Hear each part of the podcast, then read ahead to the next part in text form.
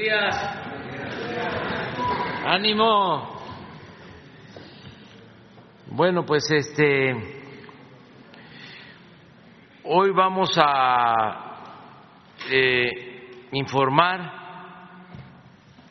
sobre la reforma electoral. No sé si está el compañero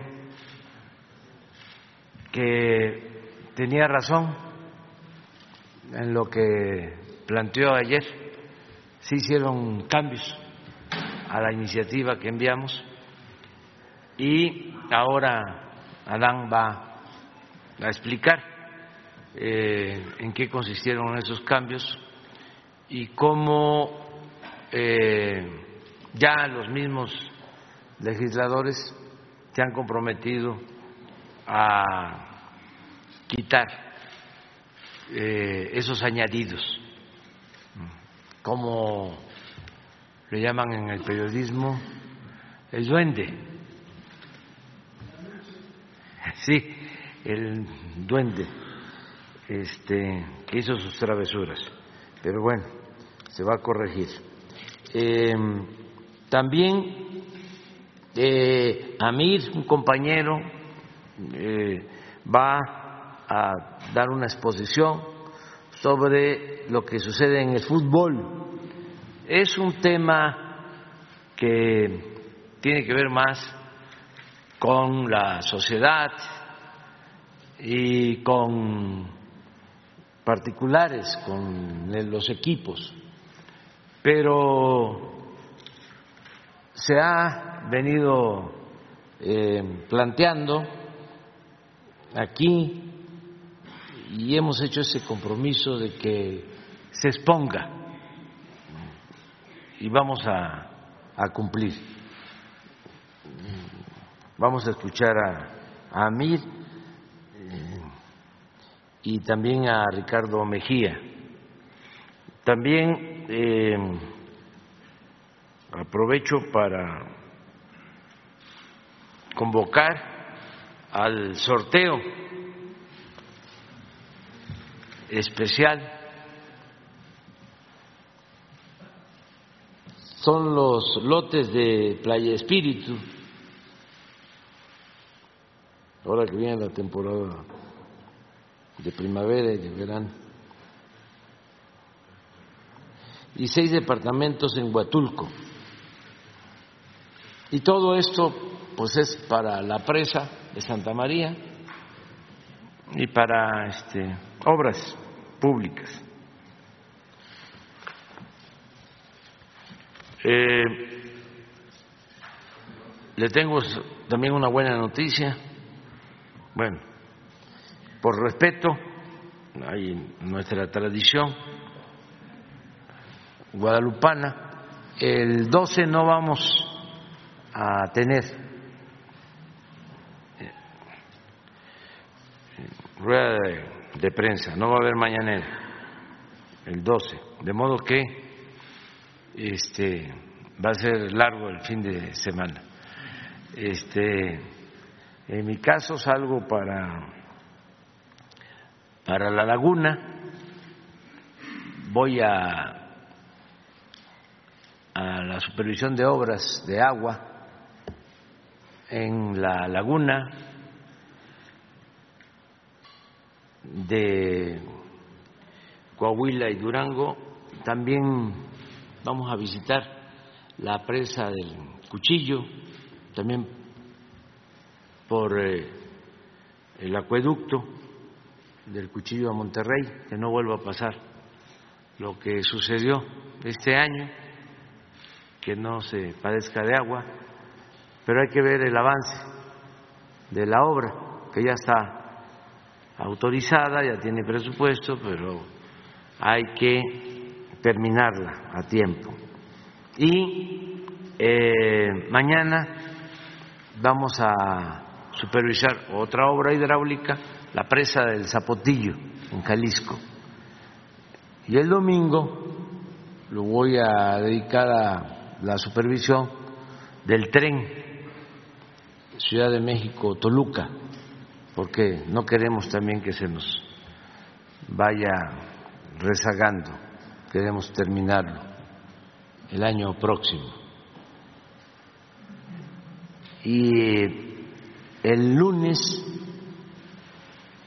que no vamos a, tener eh, reunión en la mañana, sí a las 11 de la mañana viene una comisión del gobierno de Estados Unidos, vamos a tener un encuentro, porque se conmemoran, se van a cumplir los 200 años de nuestra relación, de eh, la relación entre México y Estados Unidos. Eh, vienen representantes del presidente Biden. Más tarde, Relaciones Exteriores va a informar, pero esto va a ser a las 11 de la mañana.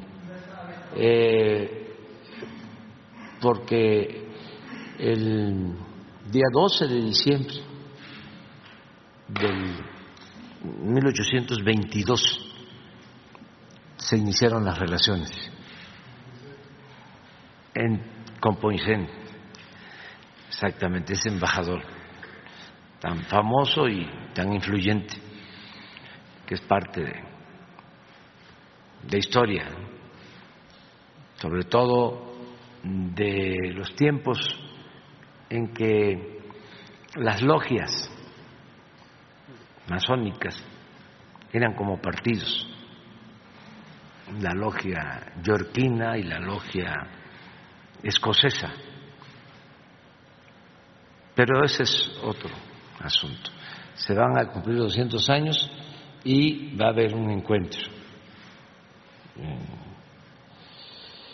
Muy bien, entonces eh, empezamos con Adán. Buenos días a todas y a todos. Con su permiso, señor presidente, pues efectivamente, tal y como se, planteó el día de ayer, sí hubieron eh, modificaciones eh, en el dictamen que emitió la Cámara de Diputados modificaciones a la iniciativa original. Básicamente son este, tres puntos. El artículo 15 de la Ley General de Procesos Electorales se le hizo un agregado, la fracción cuarta. Dice o decía la ley que para conservar el registro un partido político nacional debía de obtener cuando menos el 3% de la votación total emitida, le agregaron un párrafo que eh, me comentaron ayer el coordinador, el presidente de la Junta de Coordinación Política, que formaba parte de un documento de trabajo, una propuesta que sí eh, habían presentado partidos políticos y por un error se les fue en el dictamen final así fue aprobado. El párrafo eh, consiste en que adicionalmente u optativamente, si no obtenían el 3% eh, de la votación total emitida, podían alegar cuando menos que en 17 elecciones locales eh, pudiesen obtener el registro. Esto es un texto inconstitucional, incluso hay un fallo ya de la Suprema Corte de Justicia de la Nación el proceso electoral pasado y eh, ayer mismo reconocieron, reconocieron el error, han hecho ellos el planteamiento a la Cámara de Senadores para que se modifique el texto. Yo incluso platiqué anoche con eh, el presidente de la Junta de Coordinación Política del Senado y con los presidentes de las comisiones y se va a hacer la modificación y regresará la minuta a la Cámara de Diputados para que ellos ratifiquen o rectifiquen este el error. Se votará seguramente en la semana y eh, lo regresarán. El otro punto que también este, se le agregó es el hecho de que los partidos políticos puedan disponer de sus eh, excedentes para el siguiente ejercicio fiscal. La iniciativa del Ejecutivo tampoco contenía eso, lo que sí contiene la iniciativa es la desaparición de los fideicomisos. Entonces se, estaría a la devolución del recurso que no hubiese sido devengado. También lo comentamos ya con la Cámara de Senadores y son los ajustes eh, que se van a proponer en comisiones el próximo lunes. Las comisiones están citadas para sesionar a las 10 de la mañana y eh, circularían el dictamen, entiendo que martes en la mañana para la primera lectura y tratarían de votarlo martes en la tarde o miércoles en la mañana. Pues básicamente esas son las adecuaciones. Lo otro ya existía, el famoso trasvase de votos, ya existía la figura, no existía en la candidatura común entonces nada más está revisando la constitucionalidad de ello. Es probable que, que se mantenga, pero depende, se hizo una consulta al Tribunal Electoral del Poder Judicial de la Federación. Es un asunto de interpretación porque ya existía en, este, en los convenios de coalición esta figura. Básicamente sería eso. Ahora sí, también.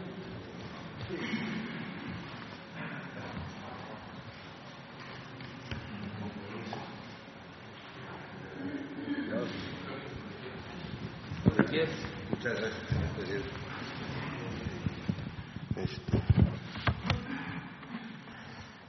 Pues con su permiso, señor presidente.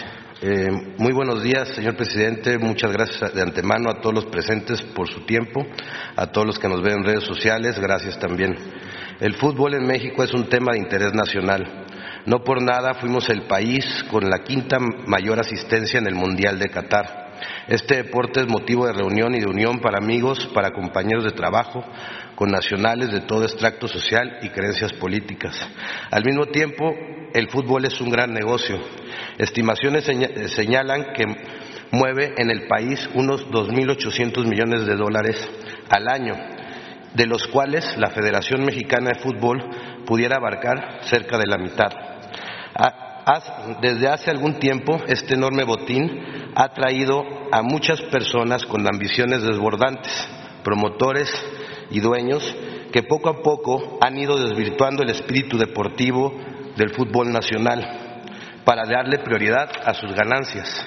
Este afán por el dinero los ha llevado a romper las reglas de competencia, a cerrarle el paso a talentos e incluso a incurrir en prácticas que son muy difíciles de no verlas como corrupción y evasión fiscal. El fútbol profesional es un negocio privado, eso es cierto, pero también es cierto que toca a la esfera pública. Primero, por ser un tema de interés nacional. Segundo, por su amplio manejo del dinero público procedente de los estados. Y por, gozar estos clubes de considerables condonaciones de impuestos, además de que les concesionan los estadios que les pertenecen al pueblo. Tercero, por el interés colectivo de miles y miles de jóvenes que depositan en estas instituciones su futuro y sus esperanzas. Cuarto, por los amplios indicios de defraudación fiscal que lesionan las arcas públicas. A estas razones, y en vista de la coyuntura actual, añadiría una quinta. Estas prácticas retrasan el desarrollo deportivo del país, como acabamos de atestiguar todos. México no puede permitir que estos grupos de interés continúen matando más generaciones de jóvenes, de jóvenes con talento. Este reportaje tiene la intención de mejorar, corregir y no de perseguir. La intención es que nuestros jóvenes tengan mejores oportunidades, que haya igualdad entre hombres y mujeres y que tengamos un, mejor nivel deportivo. No está de más decir que cualquiera de los mencionados en este reportaje tiene garantizado su derecho de réplica en el portal del Quintana Roo MX. Doy inicio a mi presentación, señor presidente, no sin antes agradecer esta oportunidad.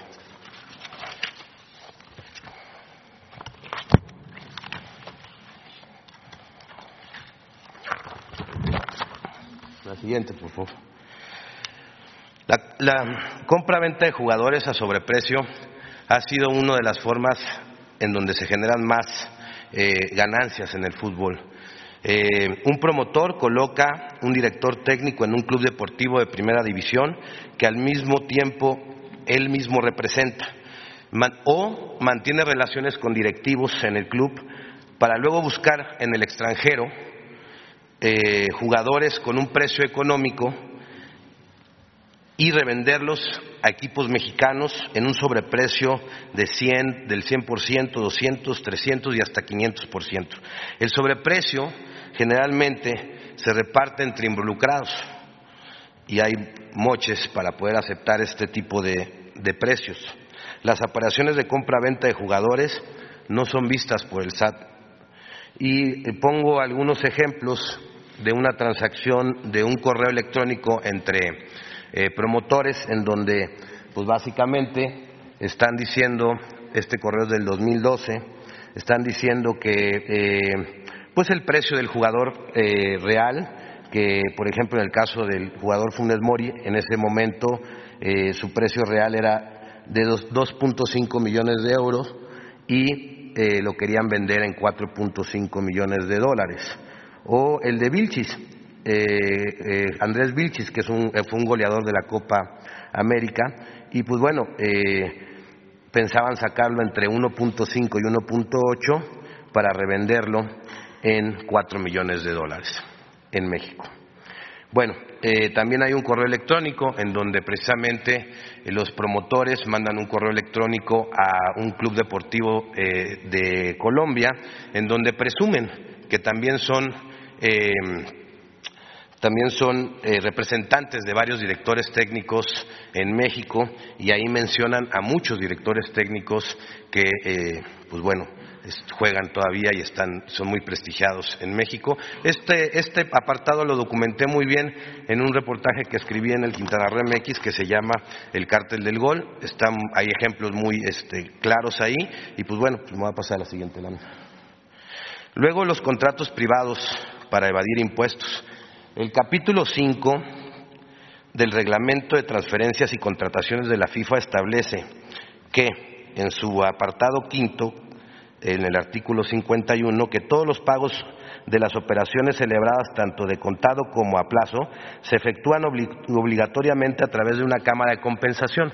Esa cámara de compensación tampoco está regulada por el SAT, tampoco tiene, ah, eh, digamos, una vista. Y ahí pongo un ejemplo de un correo en donde precisamente el Club Atlas, en una negociación con un promotor, le decía que al momento de documentar esto, ustedes me solicitaron hacerlo en dos contratos, uno oficial para registrar frente a la federación y otro complementario donde se complementan los salarios y todo. Y estos contratos, pues bueno, pues también vimos aquí la compra del Club Pachuca que realizó con una operación con un jugador de 7.5 millones de dólares a una empresa que se llama Colarca SADCB que en fuentes abiertas pues, eh, pudimos eh, ver que es una importadora.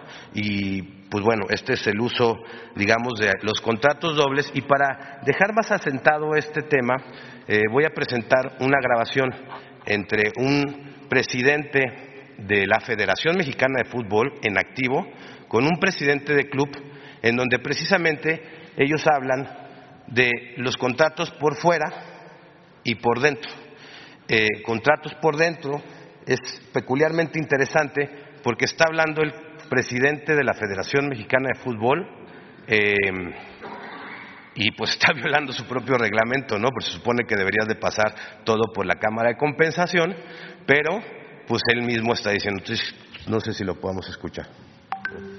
¿Y tú? ¿Llegaste bien Honduras y todo? Todo bien, gracias.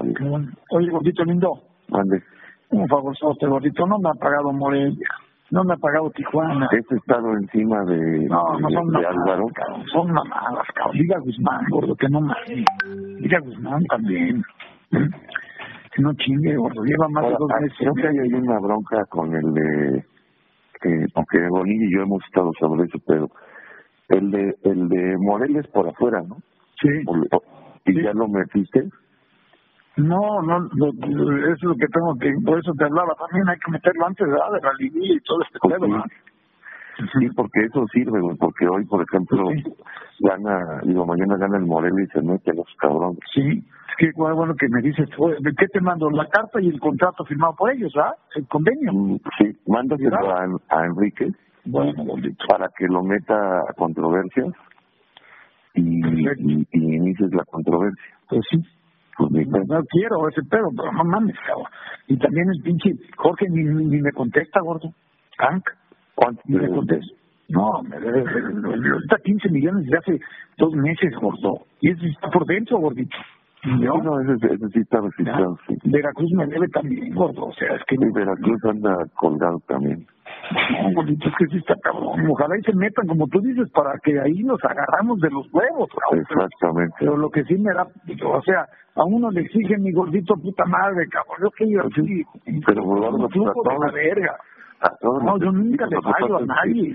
Nunca le fallo a están nadie. por afuera, está cabrón. Eh, Pero ya ves este por dentro también de Tijuana, cabrón. Bueno, pero ahorita solo... Pero este güey, como se- siempre se espera el último día, el hijo de puta.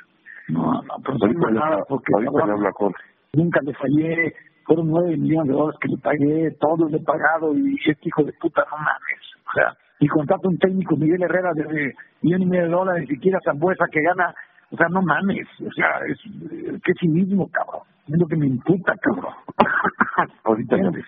Perdóname, gordito, que, No, es que no, yo Enrique no, lo he no. molestado, pero es que tú tienes más peso, gordito. No, no te. ¿Entiendes? Ahorita le... Y ahorita qué bueno que me dijiste porque tengo que meter el, el contrato privado a controversia. Tomás, avísale a Álvaro, ¿no? Sí.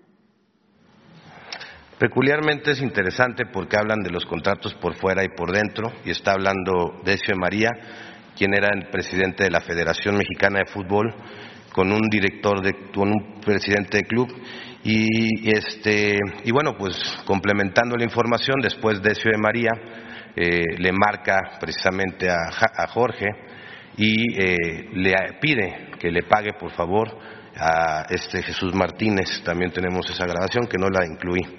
Entonces, este, pues voy a pasar a la siguiente, este, eh, la compra, la presunta compra irregular de un club. La franquicia Delfines, quien era el expropietario Amado Ñáñez, el de sonografía, que fue incautada por el SAE, eh, la Federación Mexicana la desbloquea y se la vende en el 2016, o la vende, más bien dicho, en el 2016 la comercializadora e innovadora de Monterrey SASB, cuyo giro es la instalación de redes y sistemas tecnológicos. Y esta es la que vende la franquicia Club Delfines a la- una empresa que era propiedad de Alejandro Ilagagorri en dos- 12 millones 800 12 millones 800 mil pesos. Se la vende a una empresa que se llama TM Sports Club, SAPI, de CB, propiedad de Alejandro y de la familia San Román. Eh, luego de esta transacción, ellos le cambian el nombre y le ponen la Jaiba Brava eh, de Tampico. Para luego, en la siguiente, por favor. Para luego, desde el gobierno de cabeza de vaca, empezar a bajar dinero público del estado de Tamaulipas en las cantidades que le dio, esta información es de Elefante Blanco, eh, eh, donde le dio a Tamau- le dio Tamaulipas 58 millones de pesos anuales a este club.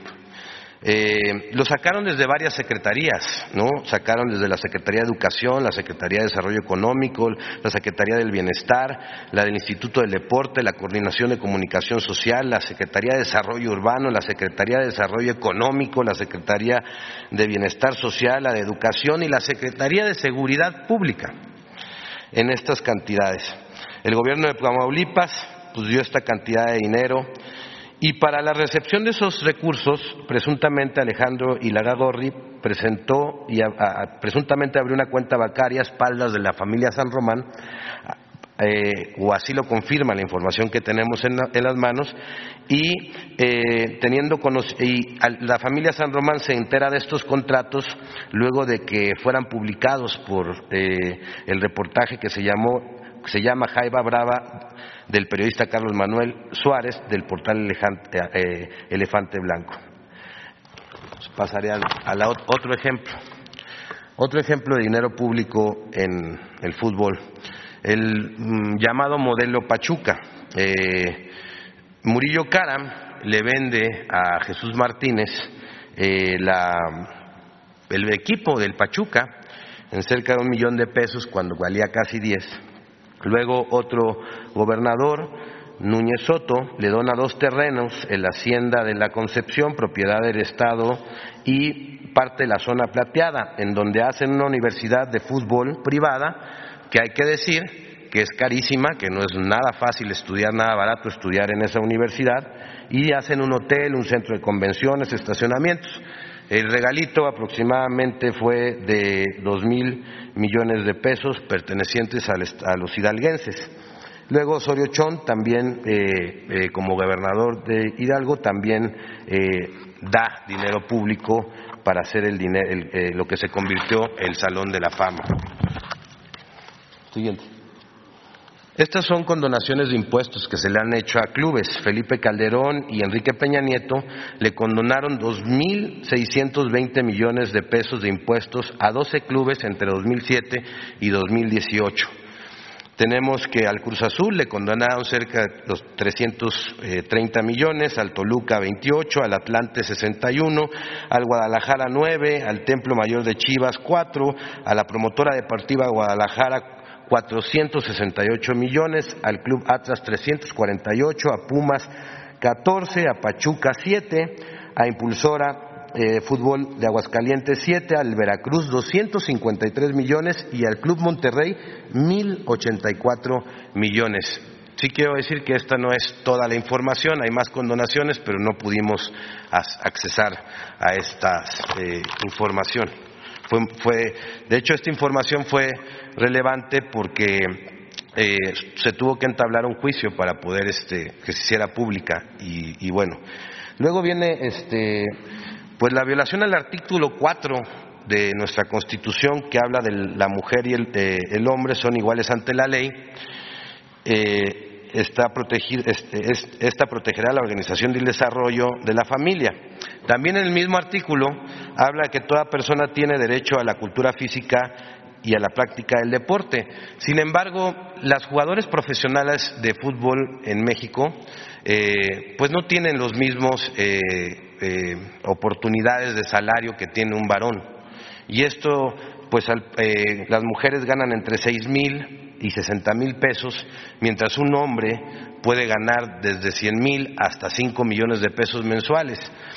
Cuando investigué sobre este tema me decían es que no es negocio el tema del fútbol femenil o no llenan los estadios. Pero también hay que decirles que pues tampoco hacen la misma publicidad, que tampoco hacen la misma mercadotecnia, que tampoco impulsan al, fútbol eh, profesional femenil como impulsan el varonil. Y esto es una desigualdad que hay en el fútbol entre los hombres y las mujeres. Ahí puse dos contratos que tienen ejemplos de salarios de una mujer y un hombre. La siguiente lámina, por favor. Aquí pongo actos inmorales antideportivos que se dan en el fútbol por ejemplo, el cobro a padres de familia para que sus hijos debuten o tengan más minutos de juego. Tenemos documentados más de 50 casos de padres de familias quienes por miedo de represalias contra ellos o sus hijos pues han pedido anonimatos en donde les piden dinero precisamente para debutar a sus hijos, para poder este, debutar, eh, hacerlos jugar. Como ejemplo tenemos el caso de Jesús, quien señala al profesor Gonzalo Román Bolaños de haberle pedido 400 mil pesos en concepto de patrocinio para debutar a su hijo en el Alebrijes de Oaxaca. también en este caso hay otro que eh, ya tiene una denuncia penal contra otro promotor que le cobró otro dinero para poderlo debutar en otros clubes. Después venimos con la preferencia de lo económico y no por lo deportivo. El afán de priorizar los beneficios económicos para los dueños de los clubes, estos toman la decisión de eliminar el ascenso y el descenso, lo que ha perjudicado el nivel de competitividad en la Liga MX. Y pues bueno, lo hacen para que sus clubes no bajen y porque cuando baja un club eh, a, primera a la liga de expansión, pues baja considerablemente el precio de la franquicia y las ganancias que tienen de ellos. Eh, también hoy en día cada club puede tener hasta ocho extranjeros jugando en la cancha lo que limita el espacio a los jóvenes talentos mexicanos y fomenta el negocio de la compra-venta de jugadores a sobreprecio y el presunto fraude fiscal del que habíamos hablado en la primera, en la primera lámina. Eh, antes no era así, antes había nada más cinco. Y la multipropiedad, que está prohibida por la FIFA, la cual ha aumentado en los últimos años en México y que causa un grave conflicto de intereses en el fútbol mexicano.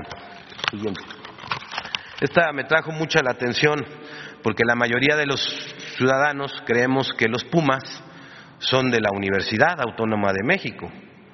pero no, en realidad eh, son del Club Universidad Nacional AC, una asociación civil con una eh, personalidad jurídica propia, ajena a la universidad, a la cual están integrados empresarios, periodistas, políticos, exfuncionarios de la universidad y funcionarios activos que necesitan tener en esa asociación. Y pues uno de los que es dueño aparece como socios en la parte de los Pumas, pues imagínense, es Ciro Murayama Rendón, consejero del INE, Jorge Espinosa de los Monteros, quien es promotor y vende jugadores eh, también. De hecho, a, él se le achaca, ahorita a él se le, se le da que hayan contratado a Dani Alves ahí en, en los Pumas, o sea, un grave conflicto de intereses, ha vendido muchos jugadores en México, es perteneciente al, al, reportaje que escribí del cártel del gol como uno de los operadores, promotores con más transacciones que lo hacen a través de prestanombres, y esto es importante. Llegar a ellos es muy, muy complicado porque usan a otro, a otro, a otro para llegar a, ese, a esa transacción. También están este, Alejandro Midamora, ex nieto del abogado, eh, también este Eduardo Medina, este, hijo de Eduardo Medina Mora, Raúl Medina Mora, eh, Alonso Carvajal Villaciencio, que es comentarista de Televisa. Y bueno, este reportaje fue publicado por Mauricio eh, Romero en el portal Aristegui Noticias y pues bueno, es bien interesante porque eh, la universidad le da 50 millones de pesos anuales y le presta el estadio a esta asociación para que, para que puedan este, llevar a cabo sus actividades. Y me llama mucho la atención porque antes de hacer esta separación, eh, todos los jugadores que salían de la UNAM eh, pues tenían que estudiar y tener una profesión para poder seguir jugando. Y por eso vimos la generación de Hugo Sánchez y por eso el máximo goleador de nuestro país, pues también es odontólogo. Y dentro de sus compañeros, pues había veterinarios y otro tipo de profesionistas. Hoy en día ya no necesitan estudiar los jóvenes y muchos ponen su esperanza en el fútbol y después no los debutan y después eh, los engañan, les cobran y ¿qué pasa? Pues se quedan sin una carrera, sin una aspiración o con una preparación eh, académica y los frustran. Y tengo documentados varios eh, eh, casos de jóvenes que han sido, que tienen 24 años, no los debutaron, son excelentes jugadores, han jugado en la selección, en la selección nacional, este club sub 15, sub 17, y después no los debutan en primera división y se quedan eh, ya sin, sin la esperanza y les rompen la esperanza y luego no saben ni qué hacer porque no estudiaron. Y eso no pasaba en la Universidad Autónoma y hoy sí pasa, ¿no? Eh, y bueno, pues el fútbol se le quitó a la universidad. Tengo una serie de conclusiones que me gustaría decir, que hay una falta de regulación por parte del Estado eh, muy, muy grande en el fútbol, y esto complica la recaudación y fomenta el lavado de dinero y la evasión de impuestos. Eh, se debe fortalecer a la Comisión de Apelación y Arbitraje del Deporte, la conocida como el CAT, y se debe prohibir que cualquier persona vinculada a un club deportivo sea presidente o consejero de esta asociación, de esta, de esta institución, perdón. El CAT debe de abrir carpetas de oficio cuando eh, un hecho público notorio denuncia alguna irregularidad en el fútbol y debe tener carácter coercitivo porque en este momento no lo tiene. Eh, también una tercera recomendación es quitar del control de la Federación Mexicana a las televisoras. Hoy en día eh, las televisoras tienen el control de la Federación y de la Selección Mexicana y eh, pues yo, a modo de sugerencia, pues a lo mejor estaría muy bien nombrar un comisionado, un comité regulador conformado por especialistas independientes en fútbol que vigile el buen funcionamiento de la selección y de los jugadores y el cuerpo técnico, la selección de ellos. La selección mexicana debe de ser de los mexicanos y no de los negocios de pocos y los intereses de pocos. Llevan nuestro nombre, nuestro país, nos representan y hoy en día yo la verdad no me siento representado por la selección mexicana que pues básicamente representa el interés de dos televisoras y que de unos cuantos eh, personas eh, que pues bueno han encontrado un gran negocio ahí. Yo no me siento representado por ello. Eh, cuatro, fomentar la creación de escuelas de fútbol públicas y privadas, la de, corregir la desigualdad entre hombres y mujeres y debe ser sancionado esa parte y corregirla de manera inmediata. Y seis, todas las compras de ventas de jugadores deben regularse en un marco legal que cierre el paso al, eh, al sobreprecio, a elevación de impuestos y al lavado de dinero. Y siete, pues reducir la cantidad de extranjeros autorizados para jugar en la cancha y para que tenga cada club, para que tenga más oportunidades, eh, porque aparte en los extranjeros está el negocio, eh, no en los mexicanos. O sea, cuando hacen una compra-venta de un jugador, pues generalmente pues son extranjeros. Y el tema es muy amplio, hay muchas cosas que decir del fútbol, me hubiese gustado abarcar más temas, pero pues está el tema de Cruz Azul, está el tema de eh, las Chivas, que es interesante el tema de las Chivas porque hay una, una sentencia que se tiene que ejecutar en la corte para regresarle el equipo a un este a una asociación civil que le vendieron de manera irregular al fallecido Vergara y que este pues bueno, no han podido ejecutar su sentencia y regresar el equipo a la asociación civil. Y ese caso es bien interesante porque ¿qué pasó? La asociación civil de un plumazo y por palancas la convirtieron en una em, empresa privada. Es como si convirtiéramos la Cruz Roja de repente en un hospital privado. Y entonces, eh, este, pues bueno, pues le quitaron el patrimonio a muchos este, asociados de la, del Club Chivas. Hasta el día de hoy, 20 años después, no han podido ejecutar su sentencia, aunque es un amparo que ha dictado la Corte y no le han regresado el club a la asociación que le pertenecía. Pues eso sería todo y pues bueno, pues muchas gracias por, por escucharme.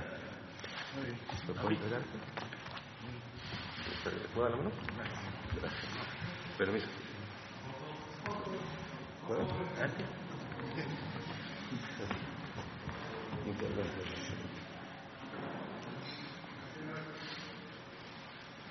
Muy bien.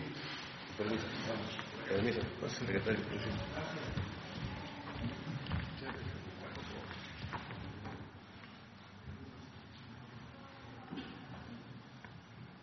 Gracias, señor presidente. Muy, muy breve. Vamos a exponer acciones que hemos llevado a cabo en coordinación con la Federación Mexicana de Fútbol y la Liga MX a partir de diferentes temas. Ustedes recordarán el caso del Estadio Corregidora, cuando hubo ese incidente de, violencia en marzo pasado, y también a partir de lo que aquí expuso el compañero Abrahim eh, también hemos tenido algunas reuniones para ver este tipo de situaciones, siempre respetuosos de las actividades de carácter privado, pero sí en la parte que corresponde a un interés público. Hemos tenido eh, reuniones con la Federación Mexicana de Fútbol y la Liga MX, precisamente para establecer algunas acciones. Primero, el tema de la regulación de agentes de jugadores, mantener la vigencia de un convenio de colaboración con la unidad de inteligencia financiera que se puso en marcha a partir de este gobierno desde 2019, precisamente para evitar esquemas de defraudación fiscal, de simulación de operaciones o de lavado de dinero. También se han llevado a cabo medidas de seguridad en estadios con instituciones de seguridad pública y empresas de seguridad privada autorizadas. También arrancó, esto por parte de estas instituciones, el programa Fan ID, que tiene como objeto identificar a los aficionados para evitar que haya situaciones de violencia. Y por último, un protocolo contra la desigualdad de género, el racismo y la falta de inclusión en el fútbol. Siguiente. En el primer punto de regulación de agentes de jugadores, a partir de las pláticas y también por acciones que ellos mismos emprendieron, la Asamblea de la Liga ordenó el endurecimiento del marco normativo y su alineación con las disposiciones de la FIFA. Entre otras, prohibir la representación dual, que aquí de algún modo se expuso, es decir, que eh, haya un mismo representante entre jugadores y equipos, generando un conflicto de interés entre ambos y que se generan operaciones simuladas precisamente para que haya transparencia en los contratos. Segundo punto, transparentar las relaciones contractuales entre los agentes deportivos y quien sea su cliente. Tercero, como aquí se expuso, proteger los derechos de los menores de edad, es decir, que sean eh, mal utilizados o haya abusos en sus actividades deportivas, porque se va a tratar u obligar, mejor dicho, que siempre se involucre a sus padres o tutores. Cuatro, limitar las comisiones que se pagan entre jugadores y clubes a intermediarios con base en las nuevas reglas de la Federación Internacional de Fútbol, donde se tiene contemplado que no podrá ser más de entre el 2 y 5% de la operación, lo cual evidentemente está sujeto a cuestiones de carácter fiscal y tendrá que declararse y como aquí se señaló en los ejemplos que se expusieron, pues no había ningún tope a este tipo de operaciones. También los clubes aceptan sujetarse a controles económicos de acuerdo a disposiciones y normas de anticorrupción. En cuanto al convenio de colaboración con la UIF, esto se estableció con la finalidad de contar con la información necesaria para detectar irregularidades y ejercer oportunamente atribuciones legales con la colaboración de la Federación Mexicana de Fútbol. En tal virtud se han establecido mecanismos que se tiene que revisar precisamente como presentar estados financieros auditados, cumplimiento de obligaciones ante la autoridad hacendaria como las declaraciones anuales, justificación de partidas de los presupuestos de ingresos y egresos de los clubes, reportes de comportamientos legales y fiscales de los socios de los mismos y se va a continuar con los trabajos para garantizar la transparencia en la contratación de jugadores y técnicos como se hace desde 2019. Siguiente. En cuanto a medidas de seguridad que surgieron a partir de establecer una mesa eh, después del evento de corregidora del Estadio Corregidora en marzo de 2022, se establecieron una serie de mecanismos que corresponden a estas instituciones, pero desde luego nosotros participamos como, como coadyuvantes, como es el caso de que todos los clubes cerraron zonas que ocupaban grupos de animación visitantes, las barras, que era donde se daban los conatos de bronca o los pleitos.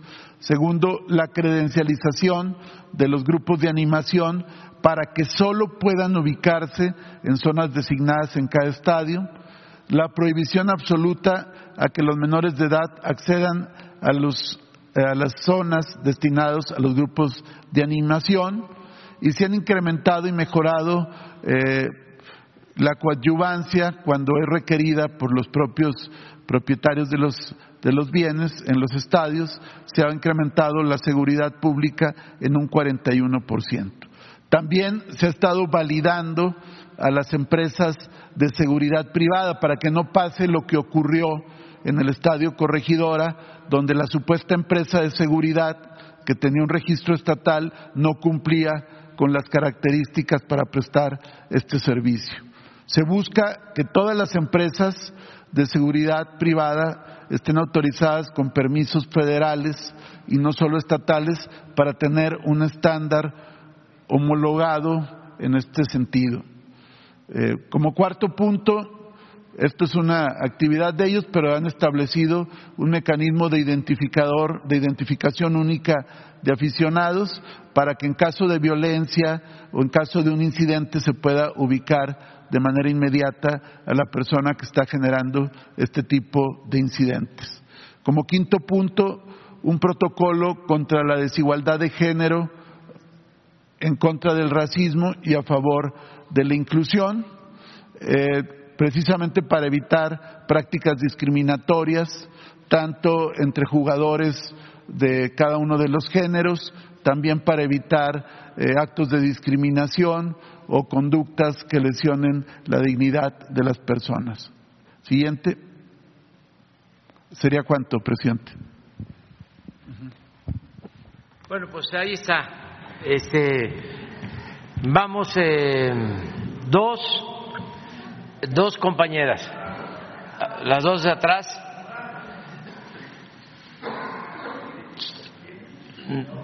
Ustedes dos, los dos de atrás.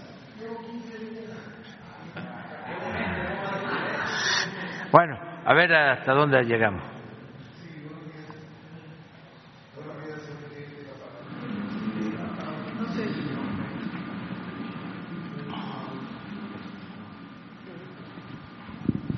Buenos días, señor presidente. Sobre el tema del fútbol, para preguntarle si hay alguna investigación específica sobre lavado de dinero, evasión fiscal o cualquier otra que haya surgido a partir pues, de su sexenio. No hay prácticamente investigaciones sobre defraudación fiscal porque se tomó la decisión de prohibir la condonación de impuestos. Puede ser que se tenga algo de condonación en el gobierno nuestro porque no fue desde el principio que se aprobó la reforma constitucional. Y a partir de estos hechos denunciados por el compañero, ¿Van a servir de base? ¿Se van a turnar la, la Procuraduría Fiscal o General? Sí, porque ya son otras condiciones, es distinto completamente. Nosotros no hemos llevado a cabo rescates, no se han condonado impuestos. Tenemos casos eh, especiales, por ejemplo, la situación eh, de insolvencia, no quiero usar la palabra quiebra, de altos hornos, con deudas en el SAT, en Pemex, la Comisión Federal de Electricidad, IMSS, y no hemos eh, solicitado el que se paguen todos estos deudas porque está de por medio la fuente de trabajo y eh, la importancia que tiene esta planta en Monclova. Pero nos piden rescate, eso no lo podemos este, hacer eh, lo que nosotros estamos recomendando pues es que entren nuevos socios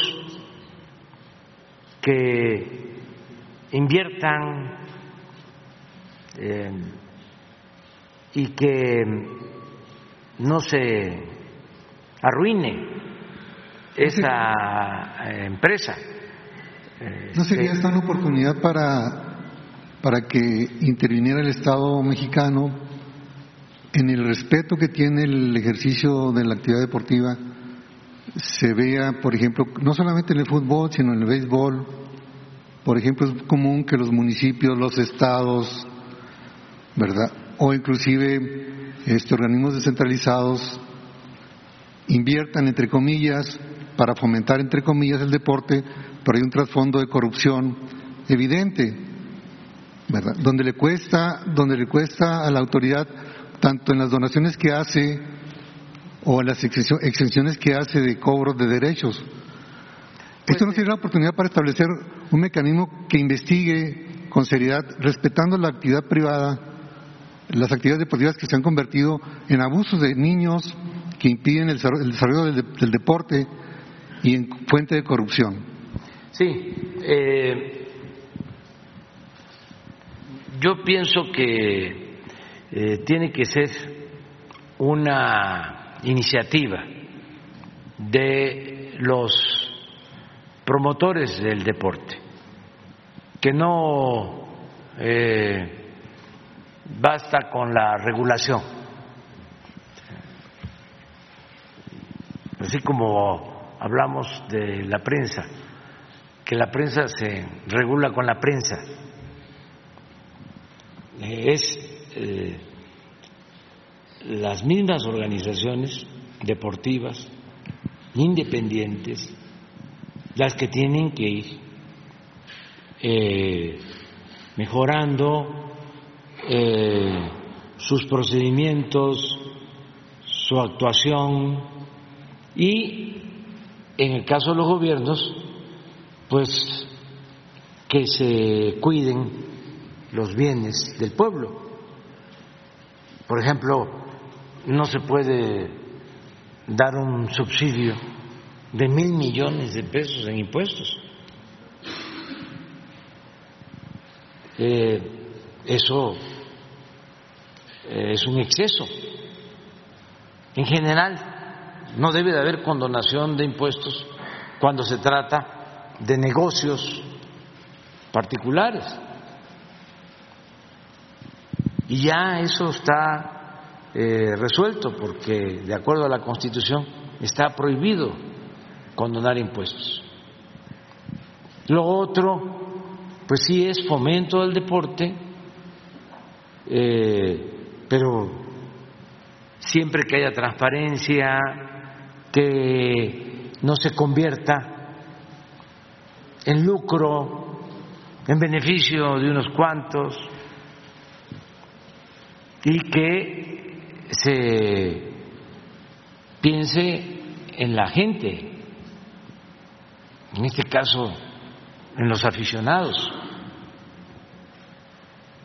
Es excepcional eh, la afición que hay en México por el fútbol. Y por el béisbol. Y por el béisbol, antes más, porque también eh, se promovió más el fútbol yo recuerdo que durante mucho tiempo los noticieros de televisión decían, ahora nos vamos a la sección deportiva. Y era puro fútbol. Béisbol, nada. Básquet, nada. Otro deporte, atletismo, nada. La sección deportiva era eh, fútbol. Ahora ya hay más este, pluralidad, más equilibrio. Entonces, eh, pues es mucha afición para tan poco profesionalismo en el fútbol. Mucha afición. Es como cuando se dice, es mucho pueblo para tan poco gobierno. Y también mucha corrupción en todos los niveles del fútbol y el deporte. Sí, pero hasta los municipios pequeños. Este, se abrió esto, espacio, a mí, que les representa a ustedes y que representa a mucha gente, a muchos este, periodistas y ciudadanos.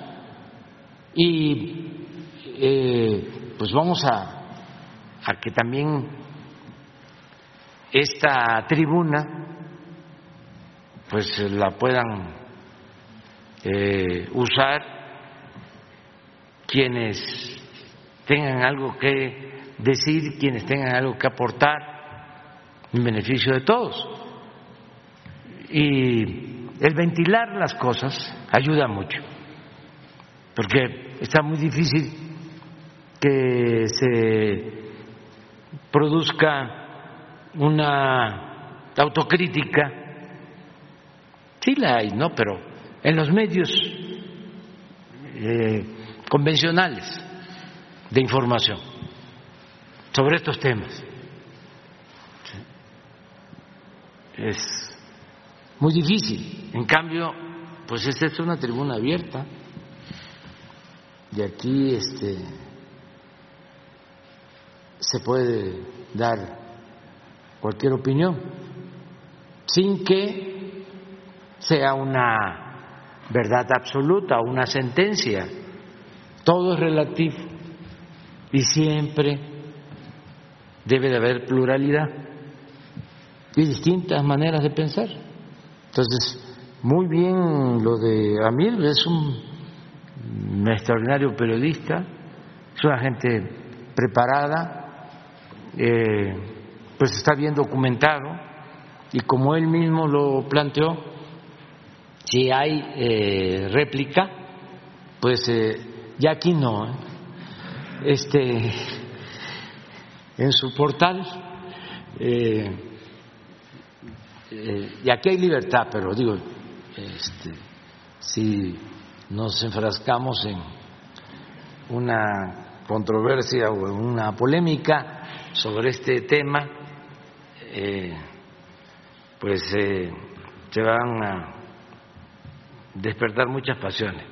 En otro tema, señor presidente. Ya de por sí tenemos este, algunos asuntitos. en otro tema, señor presidente, trascendió que México y Canadá ganaron el panel que se abrió dentro del contexto del Tratado de Libre Comercio de Estados Unidos en la controversia sobre pues, partes originarias del sector automotriz. Este, la sentencia preliminar ya está, es firme, sin embargo, anunció el subsecretario de de Comercio Exterior que no se ha publicado. La pregunta es, ¿tiene interés México en negociar algo antes de que se publique para que sea oficial? Se, se está viendo el que lleguen acuerdos, acaba de regresar la secretaria de Economía de un viaje a Estados Unidos, se entrevistó con la secretaria de Comercio, trataron estos temas. Le voy a pedir a, Raquel Buenrostro que informe sobre cómo va esta situación de eh, consultas que se han presentado por parte de Canadá, de Estados Unidos, de México, y eh, qué posibilidades hay de llegar a acuerdos. Tenemos, por ejemplo, pendiente la cuestión energética, en especial lo eléctrico, que ellos están este, planteando. El maíz, la vaquita también. Y tenemos lo de el maíz transgénico, que nosotros no vamos a permitir que se use o se este, consuma eh, por eh, personas, por seres humanos, eh, no aceptamos eso. Ya hablamos con el secretario de Agricultura. Esa es una postura ya bien definida de parte nuestra. Sí, importar maíz amarillo, pero de forraje para forraje, no para consumo humano. Entonces, son temas que tenemos. Y desde luego, hay mecanismos en el tratado para ir resolviendo todos estos asuntos. No afecta en nada este, la relación. ¿Mande? Para la alta fructosa que utilice el maíz amarillo se seguiría usando todo lo que sí lo que tiene que ver con alimentos no. Este de manera directa. Para forraje. Este sí. Y eh, se está eh, autorizando temporalmente también. Hay la posibilidad de que eh, primero un año y ahora ya se amplió a dos años la importación de maíz amarillo para forraje. Y lo que estamos proponiendo es que la Agencia de Salud de Estados Unidos y la COFEPRIS de México lleven a cabo una investigación sobre eh, posibles daños a la salud. ¿Y hay posibilidad de que se realice esta investigación? De que este, eh, se vea si ese maíz afecta a la salud y eh, tanto Estados Unidos como México aceptemos el dictamen. ¿Estados Unidos tiene disposición de que se realice esta investigación? Eh, se está viendo, va a haber una reunión creo que el día 16 con este propósito en Estados Unidos aceptaron en comercio aceptaron economía, falta que acepte agricultura en Estados Unidos. Pero esto es lo mejor, porque ya vamos a tener pues un dictamen, vamos a tener eh, certidumbre y esto es bueno para eh, los consumidores mexicanos y también para los consumidores estadounidenses. ¿Y entonces con eso se resolvería la controversia sobre el maíz? ¿Mande? ¿Con eso se resolvería la controversia sobre el maíz? Eso es lo que estamos proponiendo. Dependiendo del dictamen que... Nosotros. O sea, estamos... La postura es... Eh, no se importa maíz amarillo para consumo humano. Tenemos en México eh, autosuficiencia de maíz blanco, eh, de especies nativas. Somos autosuficientes. ¿Y cuánto se importa de maíz? Eh, alrededor de 15 millones de toneladas. ¿Y cuánto se usa para consumo humano? La misma cantidad aproximadamente. Este, y tenemos autosuficiencia en maíz blanco para eh, el consumo humano, que las tortillas eh, se sigan haciendo con maíz blanco. Y eh, para forraje, que se permita la importación de maíz amarillo. Temporal, por lo que él está planteando, o porque si es forraje y va a alimento de aves, de cerdos, y al final vamos a este, distribuir esos alimentos eh, de esos animales que fueron engordados con maíz este, amarillo, que puede ser transgénico y dañino para la salud, pues eh, necesitamos también ver qué contiene el maíz amarillo. Es por lo mismo y de ahí que estemos planteando que las agencias de salud de Estados Unidos y de México hagan un análisis de lo que contiene ese maíz, si daña o no la salud, y a partir de ahí se resuelve. ¿Y cómo Además, hay también de parte de los productores de Estados Unidos y del gobierno de Estados Unidos la disposición de que puedan ellos sembrar eh, maíz de México, de semillas criollas, de acuerdo a lo que consume nuestra eh, población. Ellos podrían hacerlo. Este, de todas las variedades de maíz que tenemos,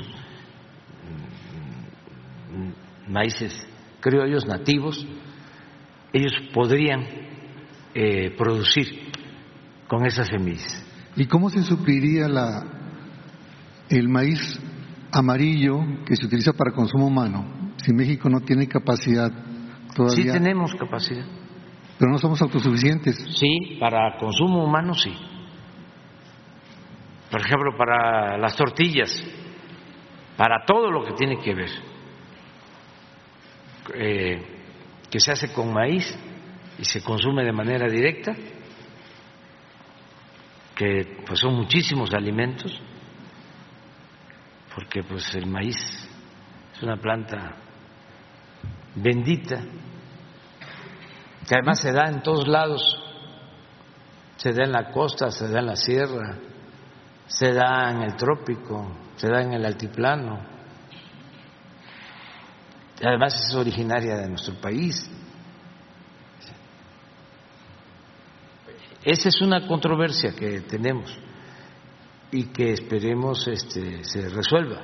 Finalmente, ¿no se meterían en, en la mesa el triunfo que acaba de obtener México ahora con las reglas de origen del sector automotriz junto con el panel relativo a la energía eléctrica y al maíz o se manejará por separado? Se maneja por separado, pero son temas este, de interés para los tres países y pues constantemente se está en pláticas y se tienen este em, pues eh, propuestas alternativas buscando soluciones pero tampoco es eh, cancelar el tratado o eh, pensar que nos va a perjudicar si nosotros defendemos, por ejemplo, el que no se permita la importación de transgénicos.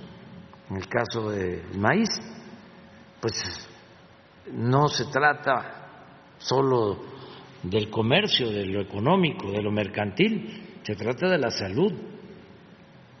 Y ellos lo entienden. Muchas gracias, señor presidente. Sí, no, no hemos tenido muchos problemas, ni con Estados Unidos, la verdad.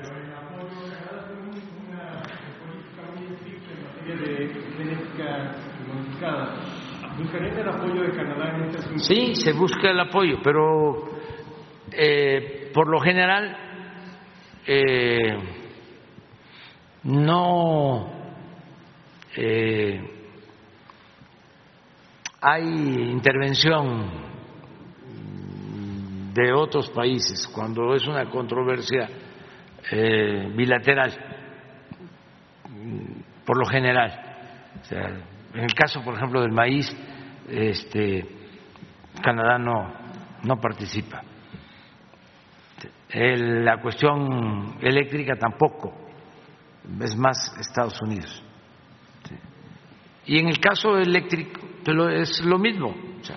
nosotros estamos defendiendo pues nuestra soberanía. Nosotros tenemos que proteger a la Comisión Federal de Electricidad porque es proteger a los consumidores nacionales.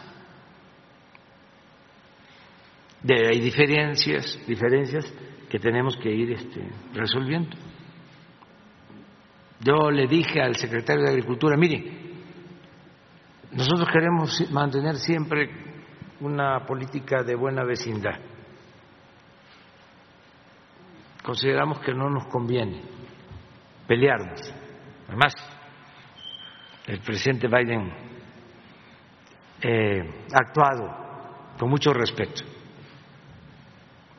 Cuando, no sé si se acuerdan, plantearon lo de la consulta eléctrica, eh, yo le envié una carta a él, porque no consideré correcto el procedimiento, como diría el general Cárdenas, el modito que declararon allá de que iban a cambiarnos la legislación. Entonces le mandé una carta y él me contestó. En muy buenos términos, hay muy buena relación. Bueno, le decía yo al secretario de Agricultura, mire, es tan buena la relación entre nosotros y queremos que sea tan buena que hasta para pelearnos nos vamos a poner de acuerdo. O sea, no quiere decir que no van a haber diferencias, pero este, nos vamos a respetar. No es que te cierro la frontera, te, impongo aranceles, un poco lo que declaró el gobernador de Texas, que es hasta para caricatura, de que iba a poner este militares en toda la frontera con cañones hacia México.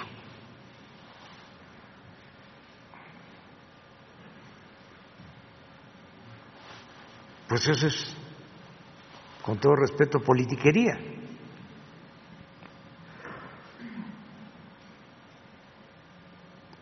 Eso no. Este, entendemos pues que a lo mejor hay una corriente antimexicana o antimigrante y que eso este, les ayuda en popularidad, pero no deja de ser demagógico.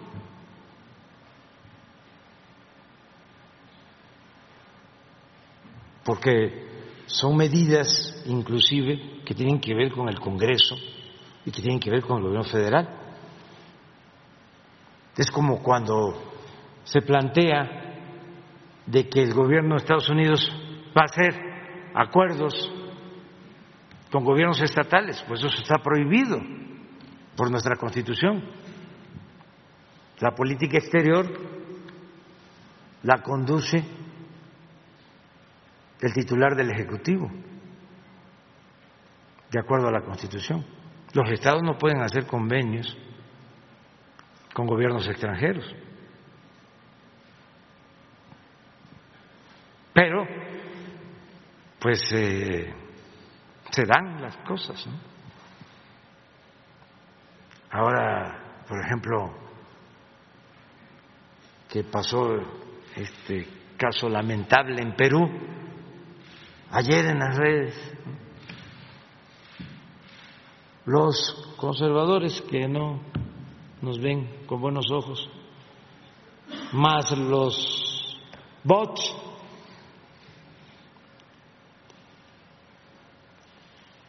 sacaron un mensaje que dice, sigues tú AMLO, no sé, o algo así, ¿no? A ver si lo pones. Porque el Twitter, ya hemos hablado aquí, son como dos millones quinientos mil usuarios en el país. Y los que interactúan, pues deben de ser como un millón, un millón y medio. Pero este, cuando lanzan un mensaje así, no, a ver, vamos a ver cuántos este, participaron. Hay que quitarle como el 70, el 80, el 90%, que son robots, bots. Pero a ver, ¿por qué no lo pones? Eh,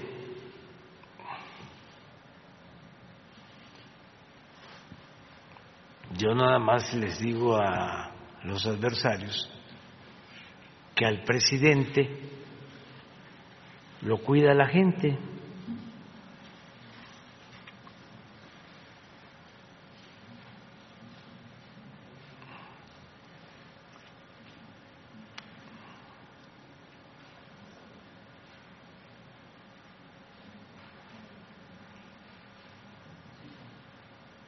¿Lo tienen? Sí, pero a ver, ponlo.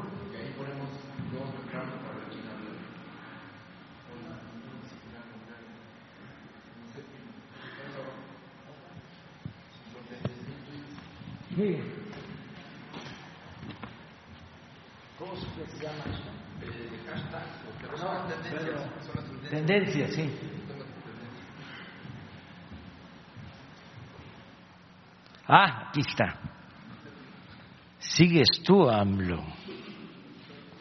Uy, qué miedo. Miren cómo estoy temblando. Diría mi paisano Chicoche.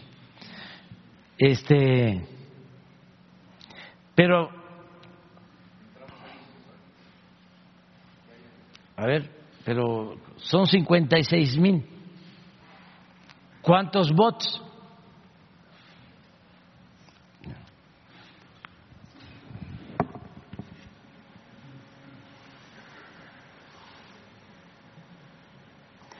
Además, qué eh, incongruencia, porque se reformó la Constitución para establecer la revocación del mandato. Se les planteó, vamos a participar y que la gente decida, ¿quieres que siga el presidente o que renuncie? Y es un mecanismo democrático, participativo, porque el pueblo pone y el pueblo quita. ¿Qué hicieron? No participaron. Llamaron a no votar.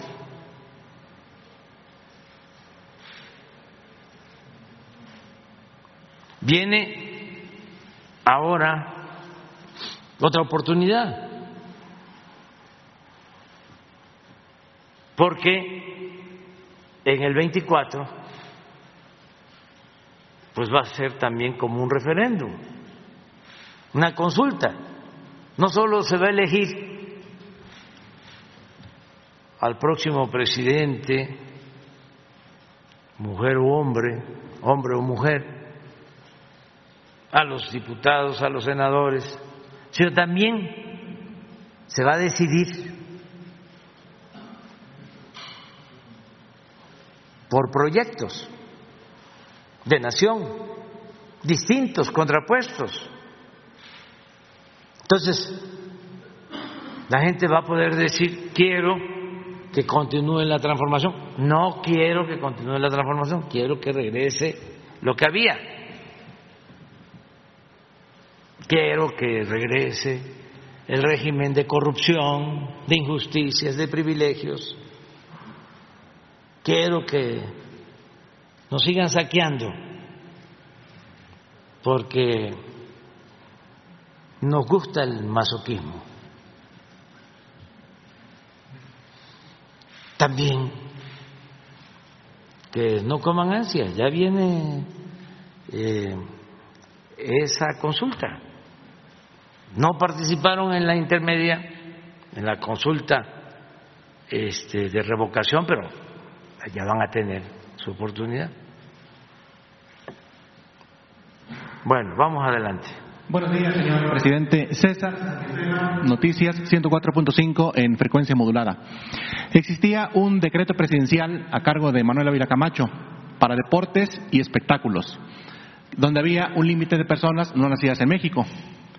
En el fútbol se respetaba al máximo, es decir, en los 80 los equipos de fútbol tenían máximo tres jugadores en el campo de juego. Luego aumentó a cuatro y luego a cinco. Cuando aumenta a cinco, en la capital de la República se, respetaba ese decreto, es decir, los equipos de fútbol tenían que utilizar únicamente cuatro extranjeros en el campo de fútbol y en el interior, en el interior cinco. Ya después, pues no se respetó ese acuerdo, aumentó a seis, siete, ocho, nueve y bajó a ocho. Hoy en la cancha hay ocho jugadores Puede haber no nacidos en México y los demás mexicanos, son muy pocos. Imagínese usted los niños que van a una escuelita de fútbol, que se hacen jóvenes, que están en fuerzas básicas, con qué ilusión van a aspirar a llegar a, primera división. Esto pesa también en el tema de la selección mexicana de fútbol, de dónde va a agarrar el técnico a jugadores mexicanos cuando la mayoría son, son extranjeros. Dado que había ese decreto, ¿se podría hacer algo en un futuro en diálogo con, con los dueños de los equipos de, de fútbol para que haya menos extranjeros como ocurrió en los 80, tres o máximo cinco. Es muy bueno tu planteamiento y se les puede sugerir a los de la Federación de Fútbol. Porque era decreto tal cual. Sí, pero para eh, no imponer nada, sino este, convencer, persuadir. Es muy bueno lo que planteas, que todos los clubes de fútbol tengan sus escuelas, por ejemplo, eh, que haya eh, escuelas y eh, que se establezca un número de este, futbolistas profesionales extranjeros, un, límite. Esto ayudaría muchísimo porque se le da oportunidad más a los mexicanos. Además, hay eh, en México para todos los deportes mucho potencial, hay madera. Por ejemplo, eh, deben de haber ahora como unos 15, 20 beisbolistas mexicanos y buenos en grandes ligas.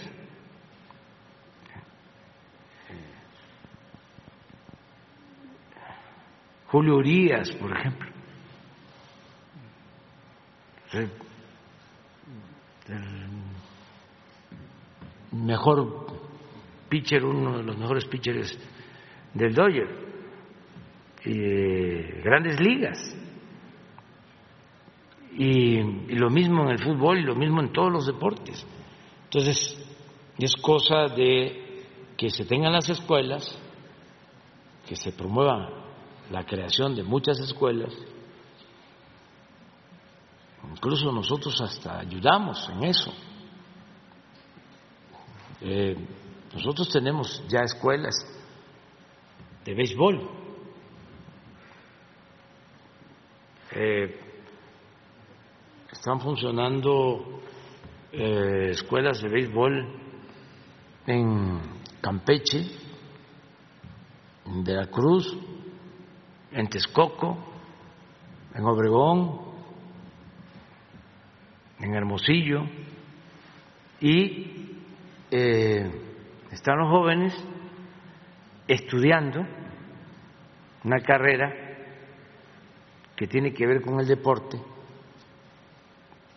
como maestros de educación física, van a terminar su carrera, pero al mismo tiempo están eh, entrenando béisbol.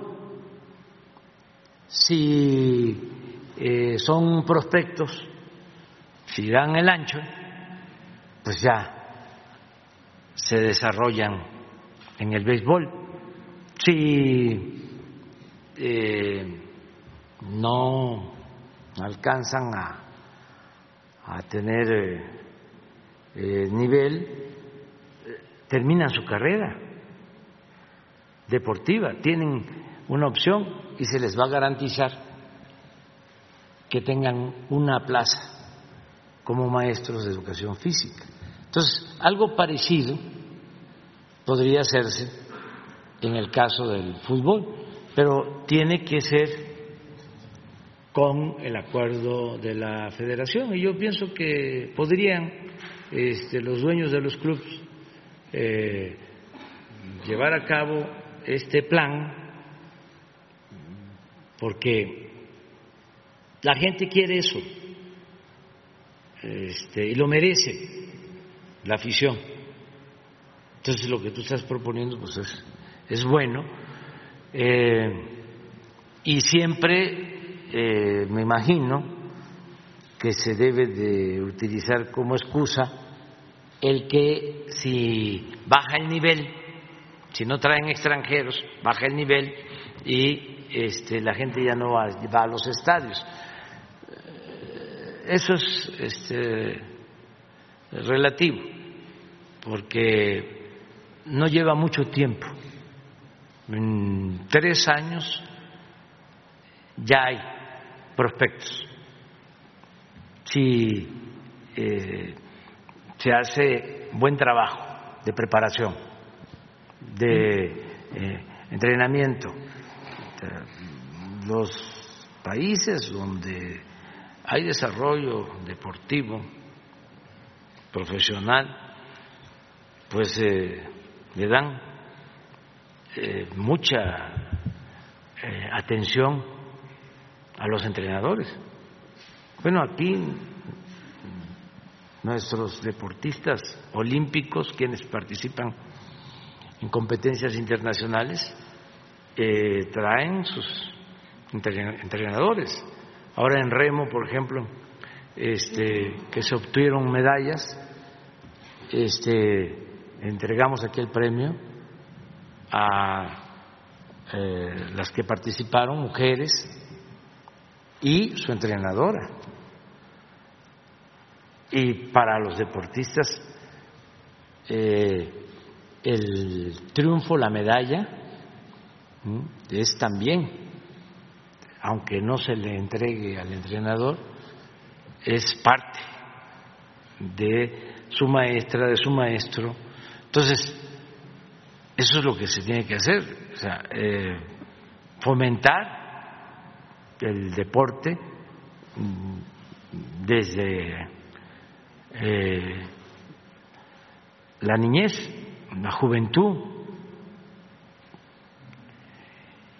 y eh, al mismo tiempo pues darle más oportunidad a los mexicanos.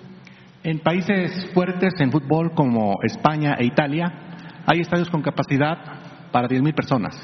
En México, para evitar lo que se planteaba en el reportaje, el ascenso y el descenso, elevaron un cuaderno de cargos de manera excesiva, es decir, para que no lleguen más equipos a la primera división y evitar el tema del ascenso, ese cuaderno de cargos quita que estadios importantes como el Estadio Azulgrana en la capital, el de los Toros del Atlético Celaya en, Guanajuato o el de la Jala Brava de Tampico Madero no sean de primera división.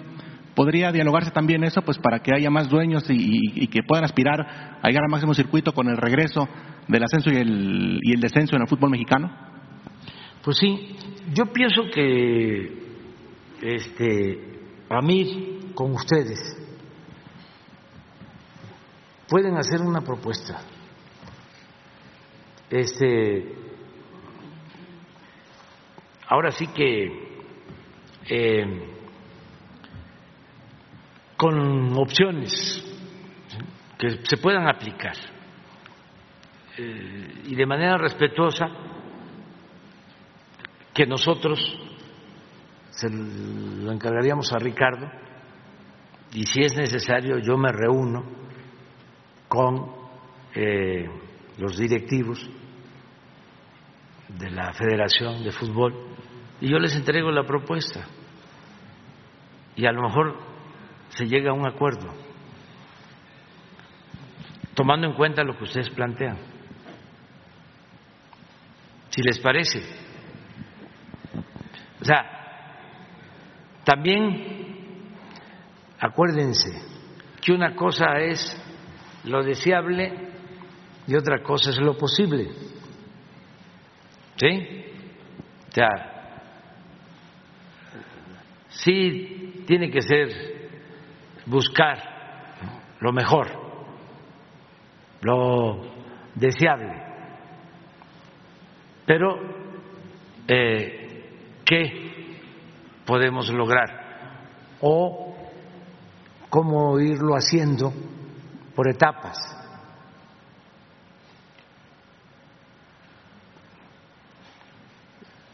Y hacemos la presentación de la propuesta. Y para culminar, muchas gracias. Eh, al inicio de su gobierno se planteó la posibilidad de que hubiese tiendas de Iconza en toda la República Mexicana y a más bajo costo. Me imagino que por la pandemia, el tema de la guerra, esto no se ha llevado a cabo como usted hubiese querido. ¿Podrá darse esto? ¿O qué tan importante era la existencia de tiendas a bajo costo, en teoría, como la Conasupo? Había una tienda de limpias en la colonia de Obregón, en, la capital. Estaba la tienda de Liste muy surtida. Hoy prácticamente no hay productos en la tienda de Liste, pero por lo regular eran precios económicos. ¿Esto podría, podría darse? Se está dando. En el caso de, de Diconsa. O sea, eso nos ha ayudado mucho para eh, control de, precios. que la gente que vive en las comunidades más apartadas, la gente también de colonias populares, eh, tenga los productos básicos. Por ejemplo, eh, acabamos de comprar leche, para liconza eh, y en todas las tiendas de, de liconza, en las lecherías, hay este, productos a precios bajos. En general, está funcionando eh, todo el sistema. Esto em, tiene que ver con eh, almacenes que están ubicados de manera estratégica en las regiones y cada almacén se encarga de abastecer un número determinado de tiendas y están funcionando. Eh, incluso estamos destinando un subsidio con ese propósito. Tenemos acopio de eh, maíz, tenemos acopio de frijol, les decía, de la leche, eh, aceite, los básicos se distribuyen en las tiendas. El caso de las tiendas de liste es distinto, porque estaban muy mal administradas, era muchísimo el subsidio, incluso eh, se podían adquirir alimentos a precios más bajos en las tiendas este, de las colonias o en las tiendas eh, departamentales o este, en las este, cadenas comerciales.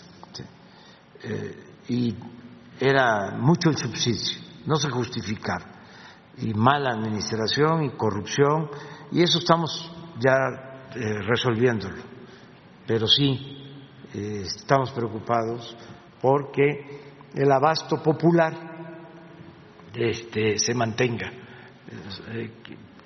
independientemente de acuerdos que tenemos con las eh, cadenas comerciales, que yo tengo que agradecerles eh, a Walmart, a Chedraui, a Soriana, que eh, ya se logró bajar el precio de la canasta básica de 24 productos que se estableció un precio de 1.039 pesos, ya, como lo vemos aquí los lunes, está abajo. en primer lugar Soriana y segundo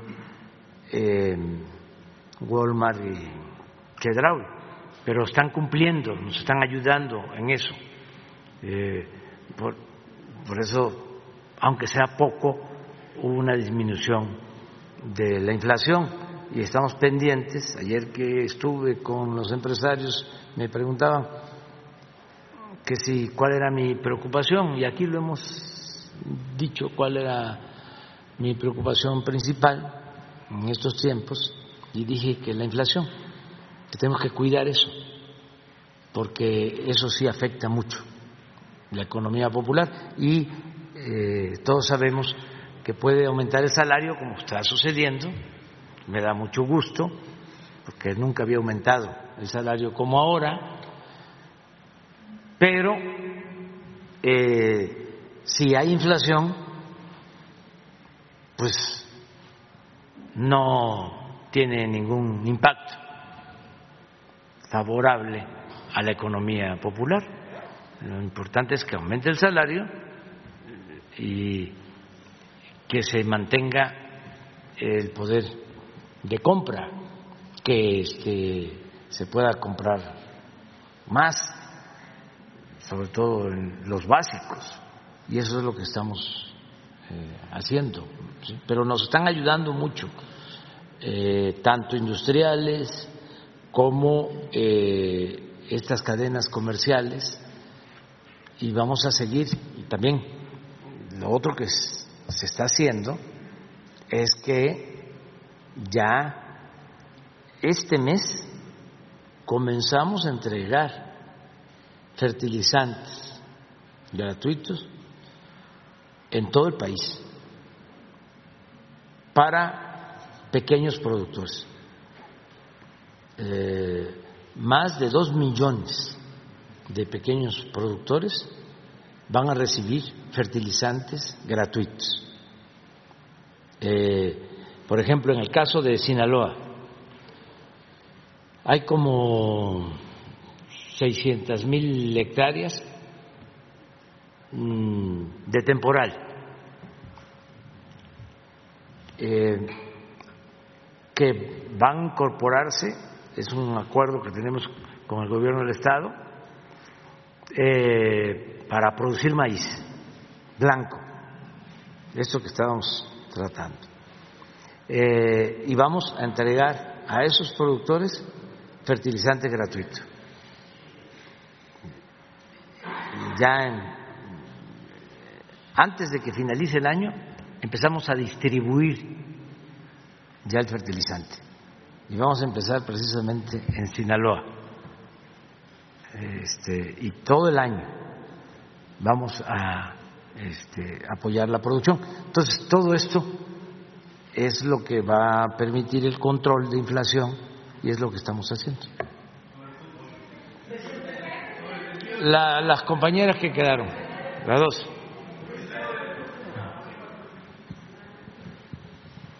Gracias, presidente. Sandra Aguilera, de Grupo Larsa Comunicaciones. Presidente, eh, justamente usted habló acerca de Citibanamex, que está vendiendo, y comentó que solo pedía que no despidieran a los empleados. Ahora tenemos muchas denuncias donde los empleados están quejando que los están despidiendo justamente en este mes, a muchos no les pagan sus aguinaldos y aparte les están inventando cosas para que firmen documentos y no los liquiden, presidente. Esto es algo muy fuerte porque han trabajado pues 30, 40 años y no los quieren liquidar. Entonces ellos piden que, que intervenga la Secretaría del Trabajo para que se les liquide, liquide conforme a derecho y que no haya este tipo de prácticas en estas empresas, presidente. Por otro lado, presidente, quiero, quiero comentarle que como ustedes saben, ayer salieron libres del penal de Macuspana los tres hombres que fueron injustamente detenidos, los protagonistas del documental Duda Razonable. Hoy se cumplen 17 años de la detención de Israel Vallarta, presidente, eh, que sigue sin sentencia y que ha denunciado la tortura, pero el juez federal determinó prisión preventiva. A diferencia de duda razonable, se ha presentado el caso de Israel Vallarta en el documental de Florence Cassés. Sin embargo, no, no ha pasado nada. Quiero preguntarle, presidente, ¿qué va a suceder con tantos casos que existen de personas inocentes detenidas y están por prisión preventiva sin sentencia? ¿Tiene que haber algún documental para que puedan prestar atención a ellos? ¿Y cuál es la estrategia que tiene su gobierno para que esto deje de suceder y pueda analizarse a cada una de esas personas detenidas y que no tienen sentencia. Gracias, presidente. Bueno, en el caso de lo de Banamex, eh, informar que eh, todavía está en proceso la venta, eh, pienso que a principios del año próximo ya se va a resolver sobre quién va a adquirir este banco. Quedan dos este, empresas o dos asociaciones eh, que están eh, buscando quedarse con el banco. Nosotros estamos pidiendo que eh, se proteja a los trabajadores. Creo que en los dos casos, cualquiera de las dos empresas o grupos van a, cuidar eso, que no se despida a los trabajadores. Si se están llevando a cabo despidos ahora, eh, desde luego que nosotros ayudamos. La Secretaría del Trabajo, le vamos a pedir que ella vea de qué se trata y que se atienda a los trabajadores. Eh, acerca de lo otro que planteaste. De que salieron libres de... Ah, eh, sí, mire, todo el tiempo estamos sobre esto.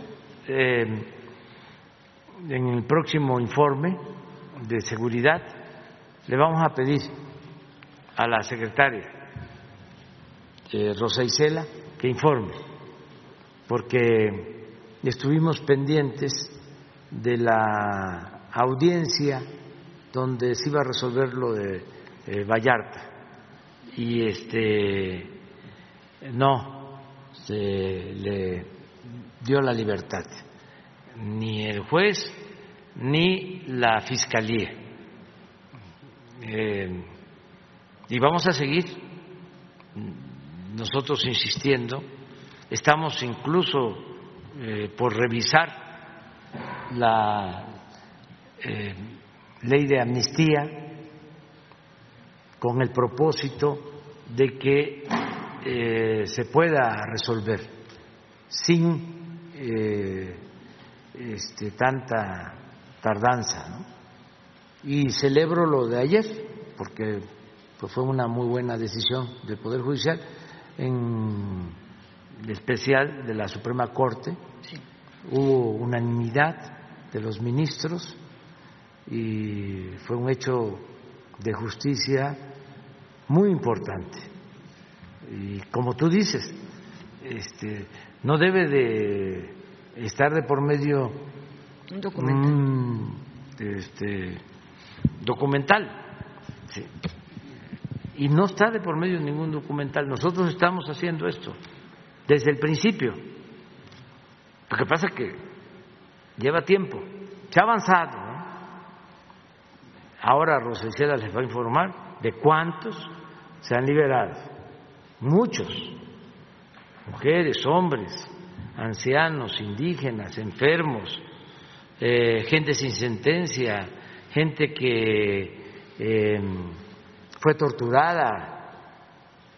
Y este caso lo estamos eh, atendiendo de manera especial, pero eh, hay muchas resistencias al interior todavía del Poder Judicial y de todo lo que tiene que ver con la impartición de justicia. Pero vamos a seguir.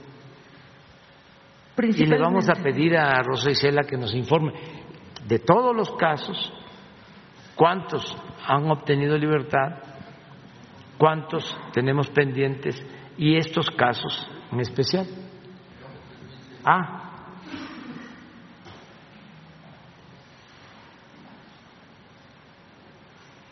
tres mil seiscientos cuarenta y ocho. De julio al 26 de octubre y del 27 de octubre al 21, al 21 de noviembre. O sea, de julio a noviembre, 3.648. Pero ¿cuántos más no habrá, presidente? Digo, Pero mm, mm, va a continuar, sigue. Este y nos va a informar, Rosa Isel. Muchas gracias, presidente. Sí.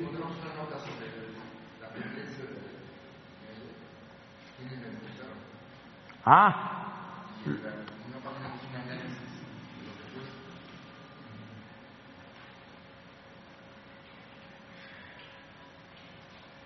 puede costar una tendencia artificial, como sigues tú, AMLO, puede costar hasta un millón de pesos por hora. Por hora.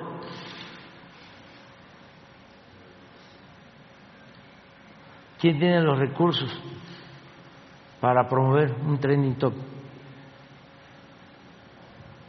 Que busque un golpe de Estado contra Andrés Manuel López Obrador eso de golpe de Estado está eh, muy eh, fantasioso.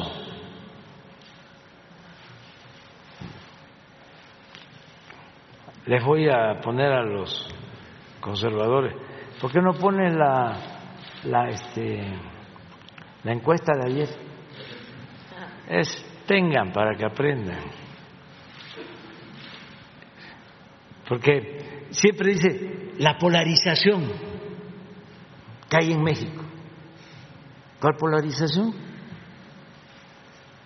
Sí, este, miren,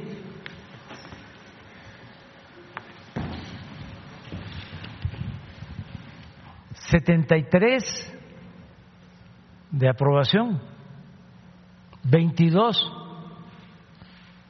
desaprueban y 5 indecisos, 5%.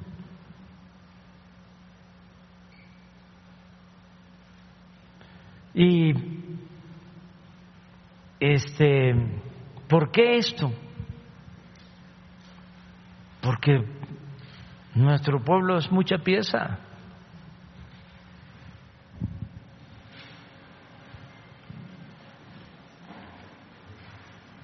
Entonces no es polarización, es politización.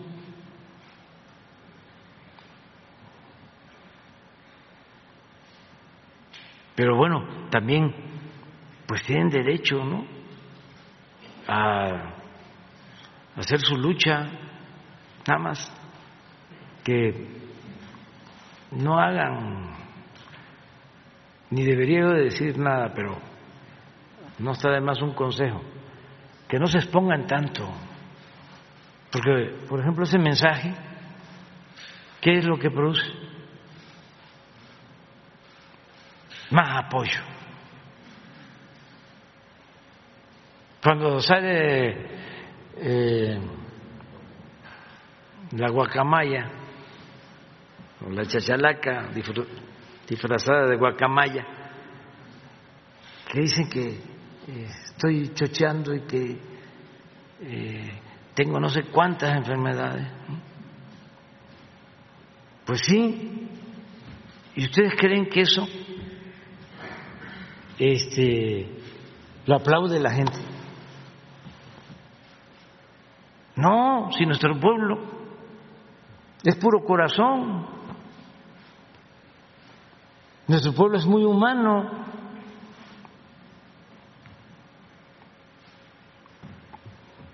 ¿Qué dice la gente? ¿Dónde se ven los amigos? En los hospitales, en la cárcel. Así es. Pero los publicistas que contratan nuestros adversarios no conocen la idiosincrasia de nuestro pueblo, no saben que nuestro pueblo es puro sentimiento, puro corazón,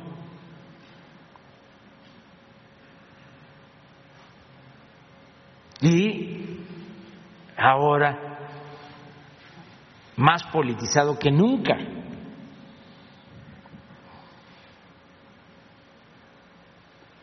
Muy consciente, a la vanguardia en el mundo. Entonces, gastan y gastan y gastan dinero. Y no pasa nada, este, ni va a pasar, y además vienen este, citas históricas, como la elección del 2024, ahí, este, que se apuren. Por ejemplo, ya eh, se están tardando en lograr un acuerdo sobre quién los va a representar al bloque conservador. Eso no es fácil. Ayer se lo decía a los empresarios. Por el lado nuestro, en el flanco izquierdo, son profesionales, gente con mucha experiencia además con principios, gente honesta, porque no es que un actor, que porque es muy famoso, muy conocido, sí, pero ya eso ya no, bueno, ni siquiera para ganar la elección, porque ya han engañado con eso.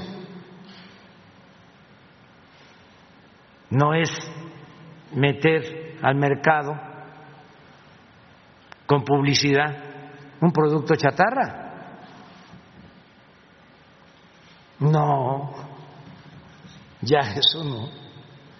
Pero luego, ¿y si llega este periodista famoso, este actor, este empresario, este ¿qué va a hacer?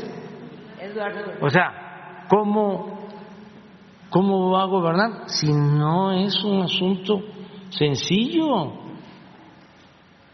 La política, siempre lo he dicho, es un oficio. Y nosotros, los que están,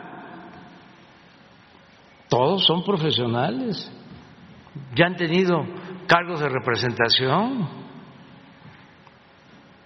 y son de primera. Y ya eso lo tenemos resuelto. Yo estoy tranquilo, porque además ya está resuelto el método. Va a ser una encuesta, no hay dedazo, va a ser el pueblo. ¿Y cuándo van a resolver los del bloque conservador? ¿O qué piensan? que va a estar fácil, que se van a poner de acuerdo, que va a decir este Claudio, va a ser este, y ya todos, de acuerdo. No, eso es complejo. Y son muchísimos, claro. Hay unos que hacen la finta, hablan de que quieren ser candidatos a la presidencia y lo que están buscando es que los incluyan en la lista plurinominal para ser diputados. Pero de todas maneras no van a tener muchos espacios, no hay para tantos. Son muchísimos los eh, conservadores, los del bloque conservador. ¿Cuándo se van a poner de acuerdo? Les va a ganar el tiempo. No me vayan a echar la culpa a mí también de eso.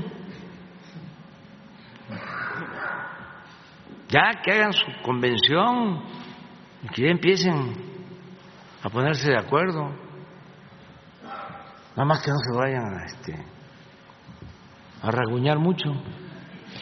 Presidente, eh, ya para concluir, eh, quiero visibilizar a las personas de los que denunciaron a los directores para que bueno quede visible que que quede la constancia que Luis Alfonso Bonilla Vargas, Blanca Ortiz, Felipe Varela y Christopher Rojas son los que están intimidando, bueno, son algunos directores que están intimidando a, los empleados de Citibanamex. Y bueno, ya, ya ellos este, estarán yendo entonces con la Secretaría del Trabajo. Muchas gracias por su apoyo. Gracias, presidente. Lo, lo, lo ve Luisa María, alcalde. Adelante. Buenos días, presidente. Gracias, Shaila Rosagel, corresponsal del Grupo Gili, el imparcial de Sonora, la, crónica, de Mexicali y Frontera de Tijuana. Presidente, preguntarle sobre lo de la regularización de autos eh, chocolates, si se espera eh, que se extienda el decreto, ya, ya va a concluir ahora el, 31 de diciembre, si se va a extender más para que se sigan regularizando autos en Sonora, Baja California y las otras entidades en donde aplica el programa, y, y también preguntarle qué va a suceder con aquellos autos que aún no han sido regularizados? Sería mi primera pregunta. Sí, todavía no se resuelve. Eh, de, de este martes que viene al siguiente es la reunión de seguridad. Eh, ¿Qué vamos a estar? Aquí. Martes 13 y miércoles 14. Martes 13 y miércoles 14. Sí. Sí, pero es el, porque es salud el que el martes 13, es el 20. Del 20 se va a informar. Ah, ok. Del, eh, sobre eh, ¿Qué va a todo lo que tiene que ver con la regularización de los vehículos. Y, y ahí se va a informar si se va a ampliar o... o Ahí se va a decidir, ahí se va, se va a informar. Ok, gracias, presidente. En una segunda pregunta, eh, preguntarle, eh, pues de aprobarse eh, su propuesta de reforma eh, electoral también en el Senado y, bueno, si sus eh, opositores interponen eh, alguna controversia de inconstitucionalidad ante la Suprema Corte, eh, ¿usted confía, o sea, cuál es su expectativa que, de lo que sucedería en la Corte si confía en que apoyarían su reforma? Pues yo sí este, pienso que van a apoyar en, en, este, en la Corte porque se está cuidando de que no se viole la Constitución. Eh, y pues es un asunto de principios.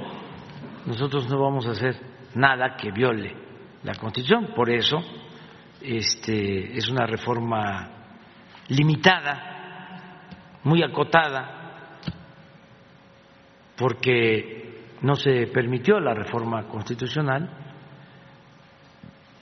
y pues estamos cuidando que eh, no haya ninguna contradicción con lo que establece la Constitución, que al contrario se fortalezca lo que son principios democráticos constitucionales. De todas maneras, eh, pues los ministros son libres. Eh, y ellos son los que van a decidir libremente. Yo no voy con los ministros les invito un café o vengan a desayunar y este ayúdanos, ¿no? vota así, vota de esta manera. No, ni con ministros, ni con diputados, ni con senadores. Cada quien tiene que asumir su responsabilidad.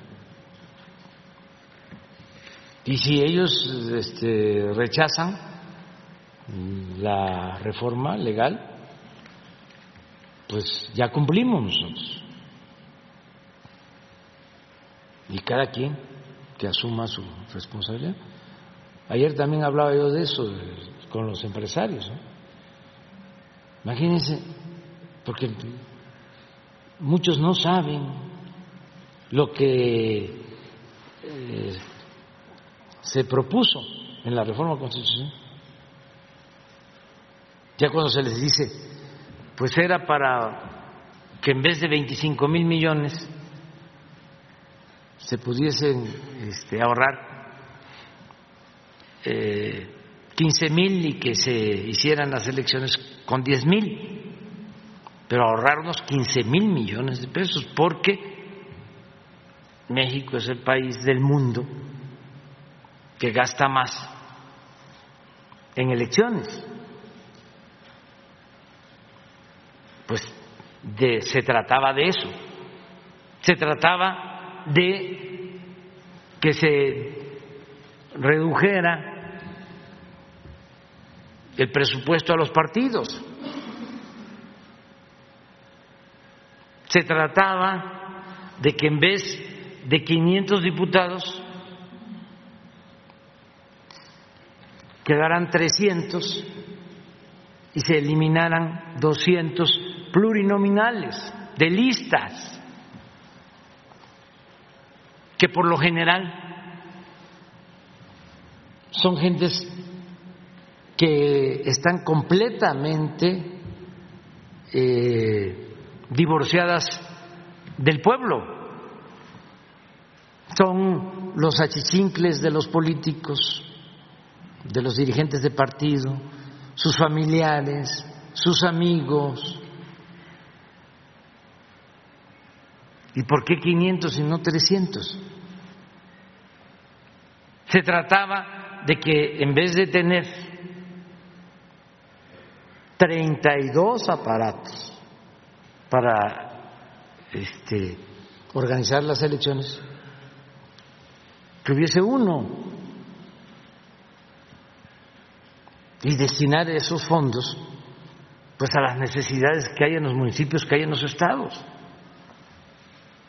Se trataba de que no fuesen los partidos, los dirigentes de los partidos, los que se pusieran de acuerdo, te doy tres, a ti te tocan dos, a ti te toca uno, para nombrar a los consejeros del INE como los que están ahora, que fueron nombrados así. Se trataba de que los eligiera el pueblo, todos los ciudadanos.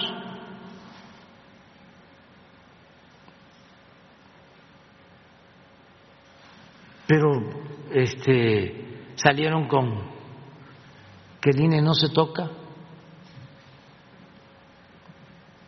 y a rechazar la reforma sin conocerla.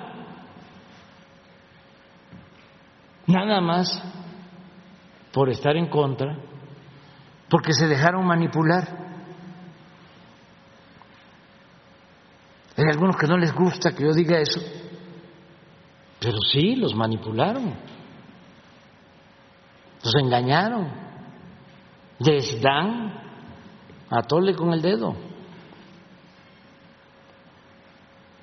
Y ahí están poniendo sus carteles fuera de sus casas. El himno se toca. ¿De qué se trataba? Pues de que no ganaran tanto los consejeros.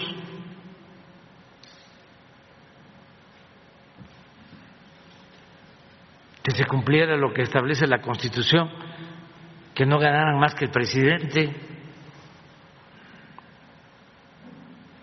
que se limitaran los viáticos,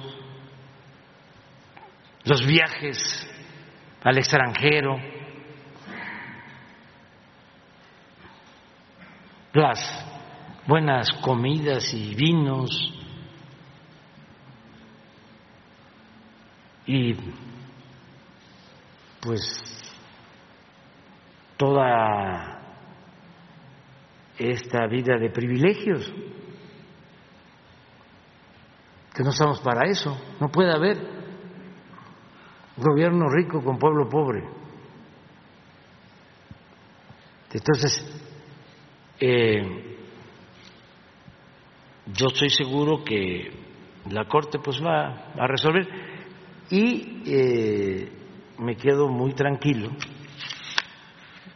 Todavía falta que el Senado apruebe. También ahí puede pasar de que digan no, pues no. Pero estaba yo viendo, yo creo que Chomsky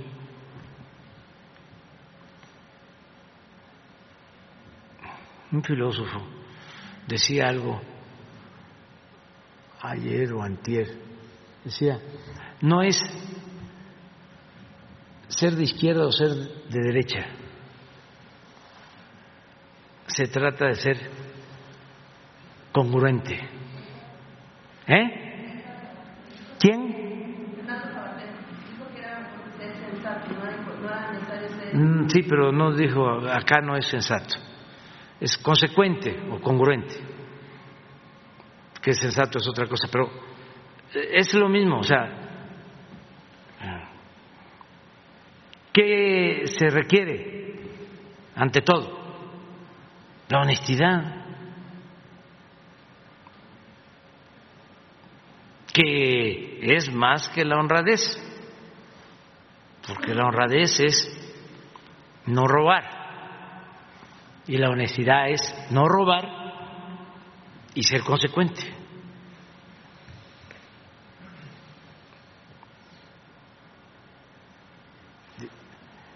Pero eh, eso es lo, lo que se tiene que tomar en cuenta, ¿no? Eh, dicen, se vive una dictadura, imagínense eh, en los tiempos de antes, si le iban a rechazar una iniciativa de reforma constitucional al presidente. ¿Cuándo?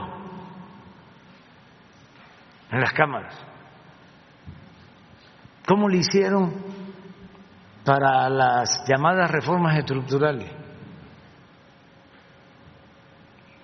Se fueron de viaje los dirigentes de los partidos con el presidente Peña y allá llegaron al acuerdo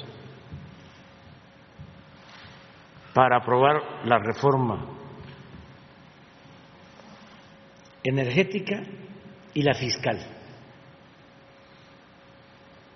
Entonces, eh, ¿cuál fue el enjuague? La maniobra. Llegaron al acuerdo. A ver, con el PAN aprobamos la energética.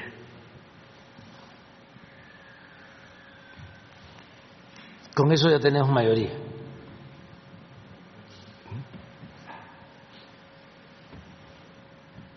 El PAN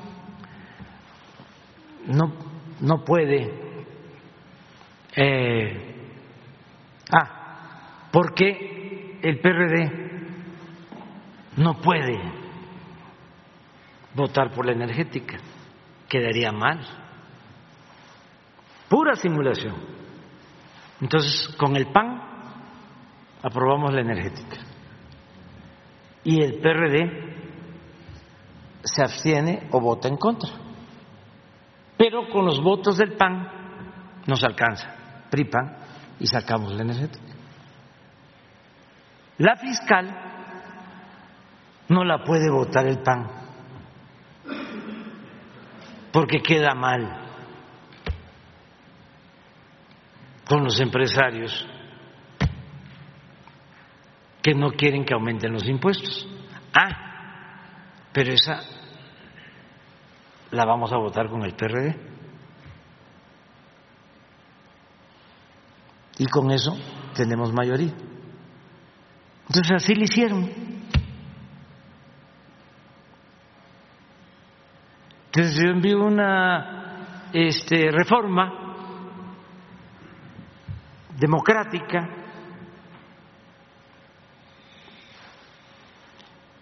y la rechazan. No pasa la dictadura. En el caso de el poder judicial, ¿cuándo los ministros se oponían a las decisiones del presidente. Si yo fui víctima de ese contubernio, le habló Fox al presidente de la Corte para que me desaforaran. Y no solo eh, me desaforaron, porque también participó el poder legislativo, este, sino que salieron los ministros y publicaron un desplegado en mi contra.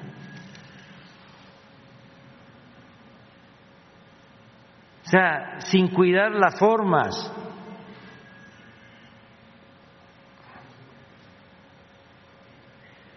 Y en el Congreso lo mismo. Se pusieron de acuerdo para desaforarme.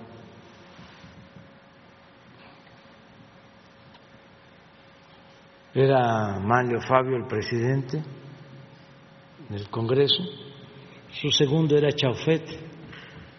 Entonces se ponen de acuerdo, como siempre, y claro que votaron para desaforarme.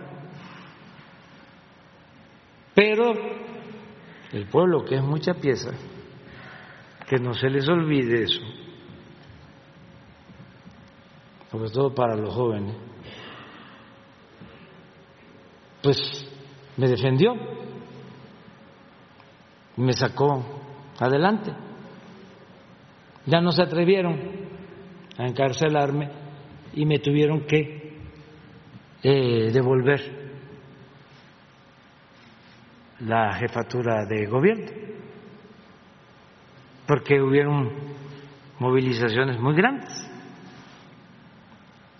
Y cuando dan la instrucción de que marcha atrás, que ahora dice Fox que se arrepiente de haber dado marcha atrás, es que no iba a poder, no iban a poder, porque el pueblo es mucha pieza. Recuerdo que hablé con el general secretario de ese entonces, de Fox, que ya falleció, por cierto, secretario de la Defensa, me contó que dijo, nosotros no vamos a salir a la calle a reprimir. Saldríamos si nos los pide por escrito. Y ya luego, que me dice, ni por escrito vamos a salir. Eh, importantísimo. Y dan marcha atrás y hay una expresión de Chafet este, muy peculiar. Dice Chafet, se nos rajó Fox. se nos rajó Fox. Entonces, eh, estamos viviendo tiempos eh, interesantes y extraordinarios, espectaculares, estelares, porque hay libertad absoluta. Perdón lo interrumpí. Eh, presidente, eh, ya por último, eh, hace unos días hubo un enfrentamiento en los límites entre Sonora y Baja California que dejó 10 muertos, entre ellos eh, pues un menor de, de siete años. Preguntarle cómo eh, va a reforzar la Federación la seguridad en, estos, en, ambos estados. Eh, anunció ayer el, el, gobernador Alfonso Durazo que llegan 800 elementos a Sonora, son 700 del ejército y 100 de la Marina. En Baja California, eh, ¿cuáles serán las acciones que se van a tomar ahí? Sería mi última pregunta. Eh, se está reforzando eh, Sonora. están llegando más elementos, sobre todo el sur de Sonora. Este, ya hay resultados. Ayer, por ejemplo, en Guaymas hubo detenciones importantes. Este, fue la Guardia y Marina. Y también en el norte de Sonora, lo pidió el gobernador hace pues 15 días y se autorizó este, reforzar en el caso Sonora y este, lo mismo se está haciendo en Baja California, se mantiene eh, la misma estrategia en Zacatecas, eh, Guanajuato, que nos sigue preocupando mucho. La semana que viene les vamos a dar a conocer algo sobre Guanajuato, porque eh, es el Estado con más violencia, con más homicidios. Y, y estamos este, definiendo una estrategia especial para Guanajuato. en el caso de Guanajuato en particular. ¿Como el de Zacatecas y Michoacán? Reforzar más, pero eh, atender eh, de manera más específica las causas de la violencia, de los homicidios en Guanajuato, que es distinto. En todos lados, o sea, el despliegue de la Guardia Nacional va a continuar. Eh, tenemos que llegar a 145 mil elementos. Tenemos alrededor de 125 mil, nos faltan 20 mil más. Eh, y se siguen construyendo los cuarteles y se está reforzando. Ya hay, lo decía yo en mi informe, 19 estados en donde hay más elementos de la Guardia Nacional que policías estatales. Y estamos reforzando en todos lados. Entonces les vamos a presentar el, informe de lo que estamos haciendo todos los días todos los días estamos atendiendo eso. Pero sí, el gobernador Alfonso Durazo pidió este apoyo, este, más refuerzos, y ya se autorizaron y ya están allá, están llegando. No, pero lo estamos haciendo y estamos atendiendo en todos lados. Sí, Nuevo Laredo por una cuestión especial, ahí eh, se dio un enfrentamiento eh, antier, este, un grupo de la delincuencia que este, agredió al ejército y eh, llama la atención de que fue un convoy con camionetas blindadas, eh, muy sofisticadas, eh, no hechizas. Pues. Y estamos haciendo la investigación de fondo, de dónde salen esos vehículos, eh, armamento de alto calibre eh, y por eso eh, se está reforzando ahí. Entonces, esto es de todos los días, de todos los días. Este, yo no sé cómo lo hacían antes,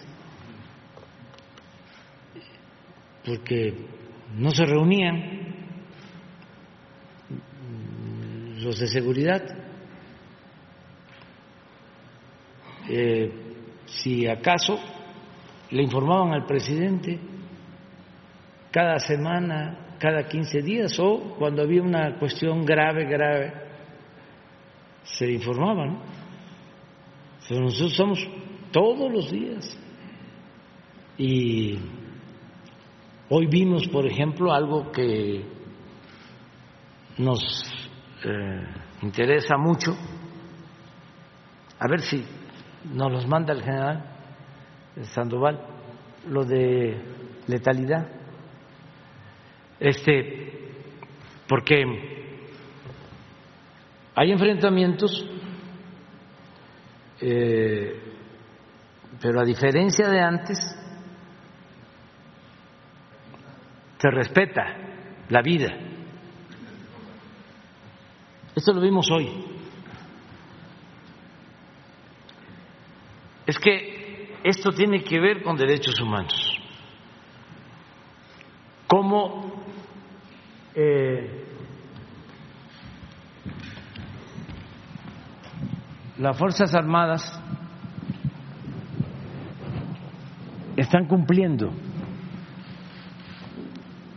con el uso eh, adecuado de la fuerza el no eh, actuar con prepotencia, y con ánimo de aniquilar, de masacrar. Esto es Calderón.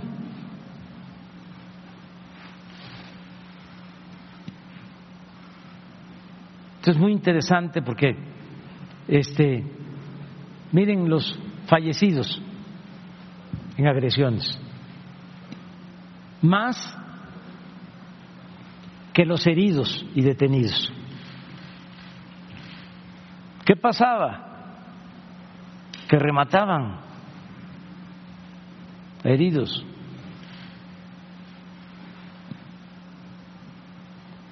Eh, el índice de letalidad altísimo.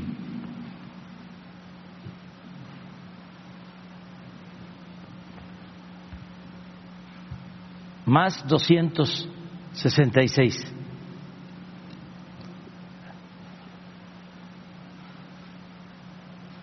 Esas son las agresiones, los enfrentamientos. Estos son heridos y detenidos. Sí. Y arriba, fallecidos. Aquí, ¿no?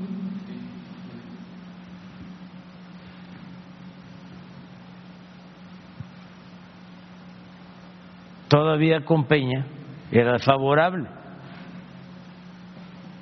más los muertos en enfrentamientos que los detenidos y heridos.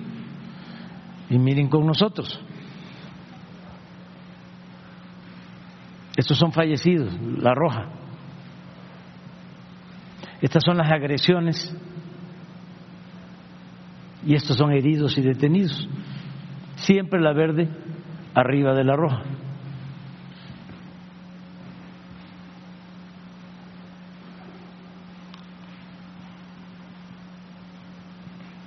Y esto es muy claro, los niveles, aquí tenemos menos 847.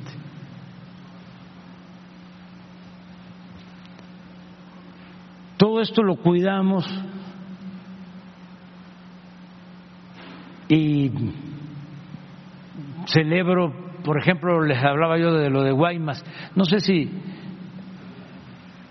lo tienes lo de Sonora de ayer, de este es la Marina, pero lo mismo, pero yo creo que es, si no es Guaymas es Empalme, Guaymas, sí, pero hay un enfrentamiento y no hay muertos, hay detenidos. En Guaymas, a ver si está. Lo de hoy, pasó ayer.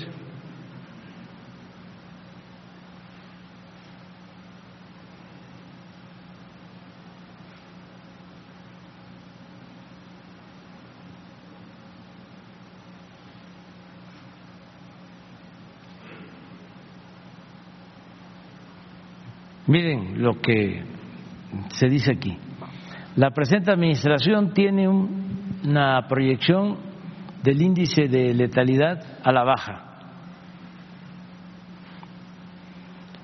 En la planeación y ejecución de operaciones que realizan las Fuerzas Armadas y la Guardia Nacional, observan los principios que establece la Ley Nacional sobre el uso de la fuerza para garantizar la protección de los derechos fundamentales de la sociedad.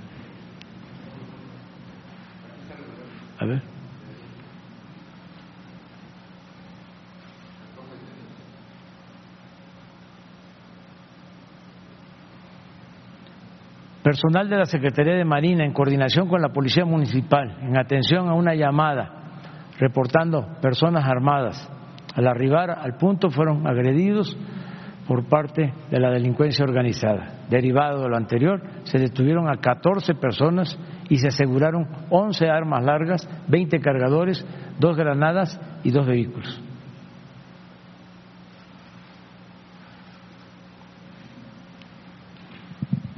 Esto es ayer, pero Pues ya les he invitado, ¿no? A las reuniones de seguridad. Ya todos saben cómo es. Este, ya tenemos que ir a desayunar. Ah, este, nos quedamos pendientes ya para el martes. Sin lista. Ya. Ya en lo del fútbol ya quedamos de que nos van a, se van a poner de acuerdo. ¿Eh?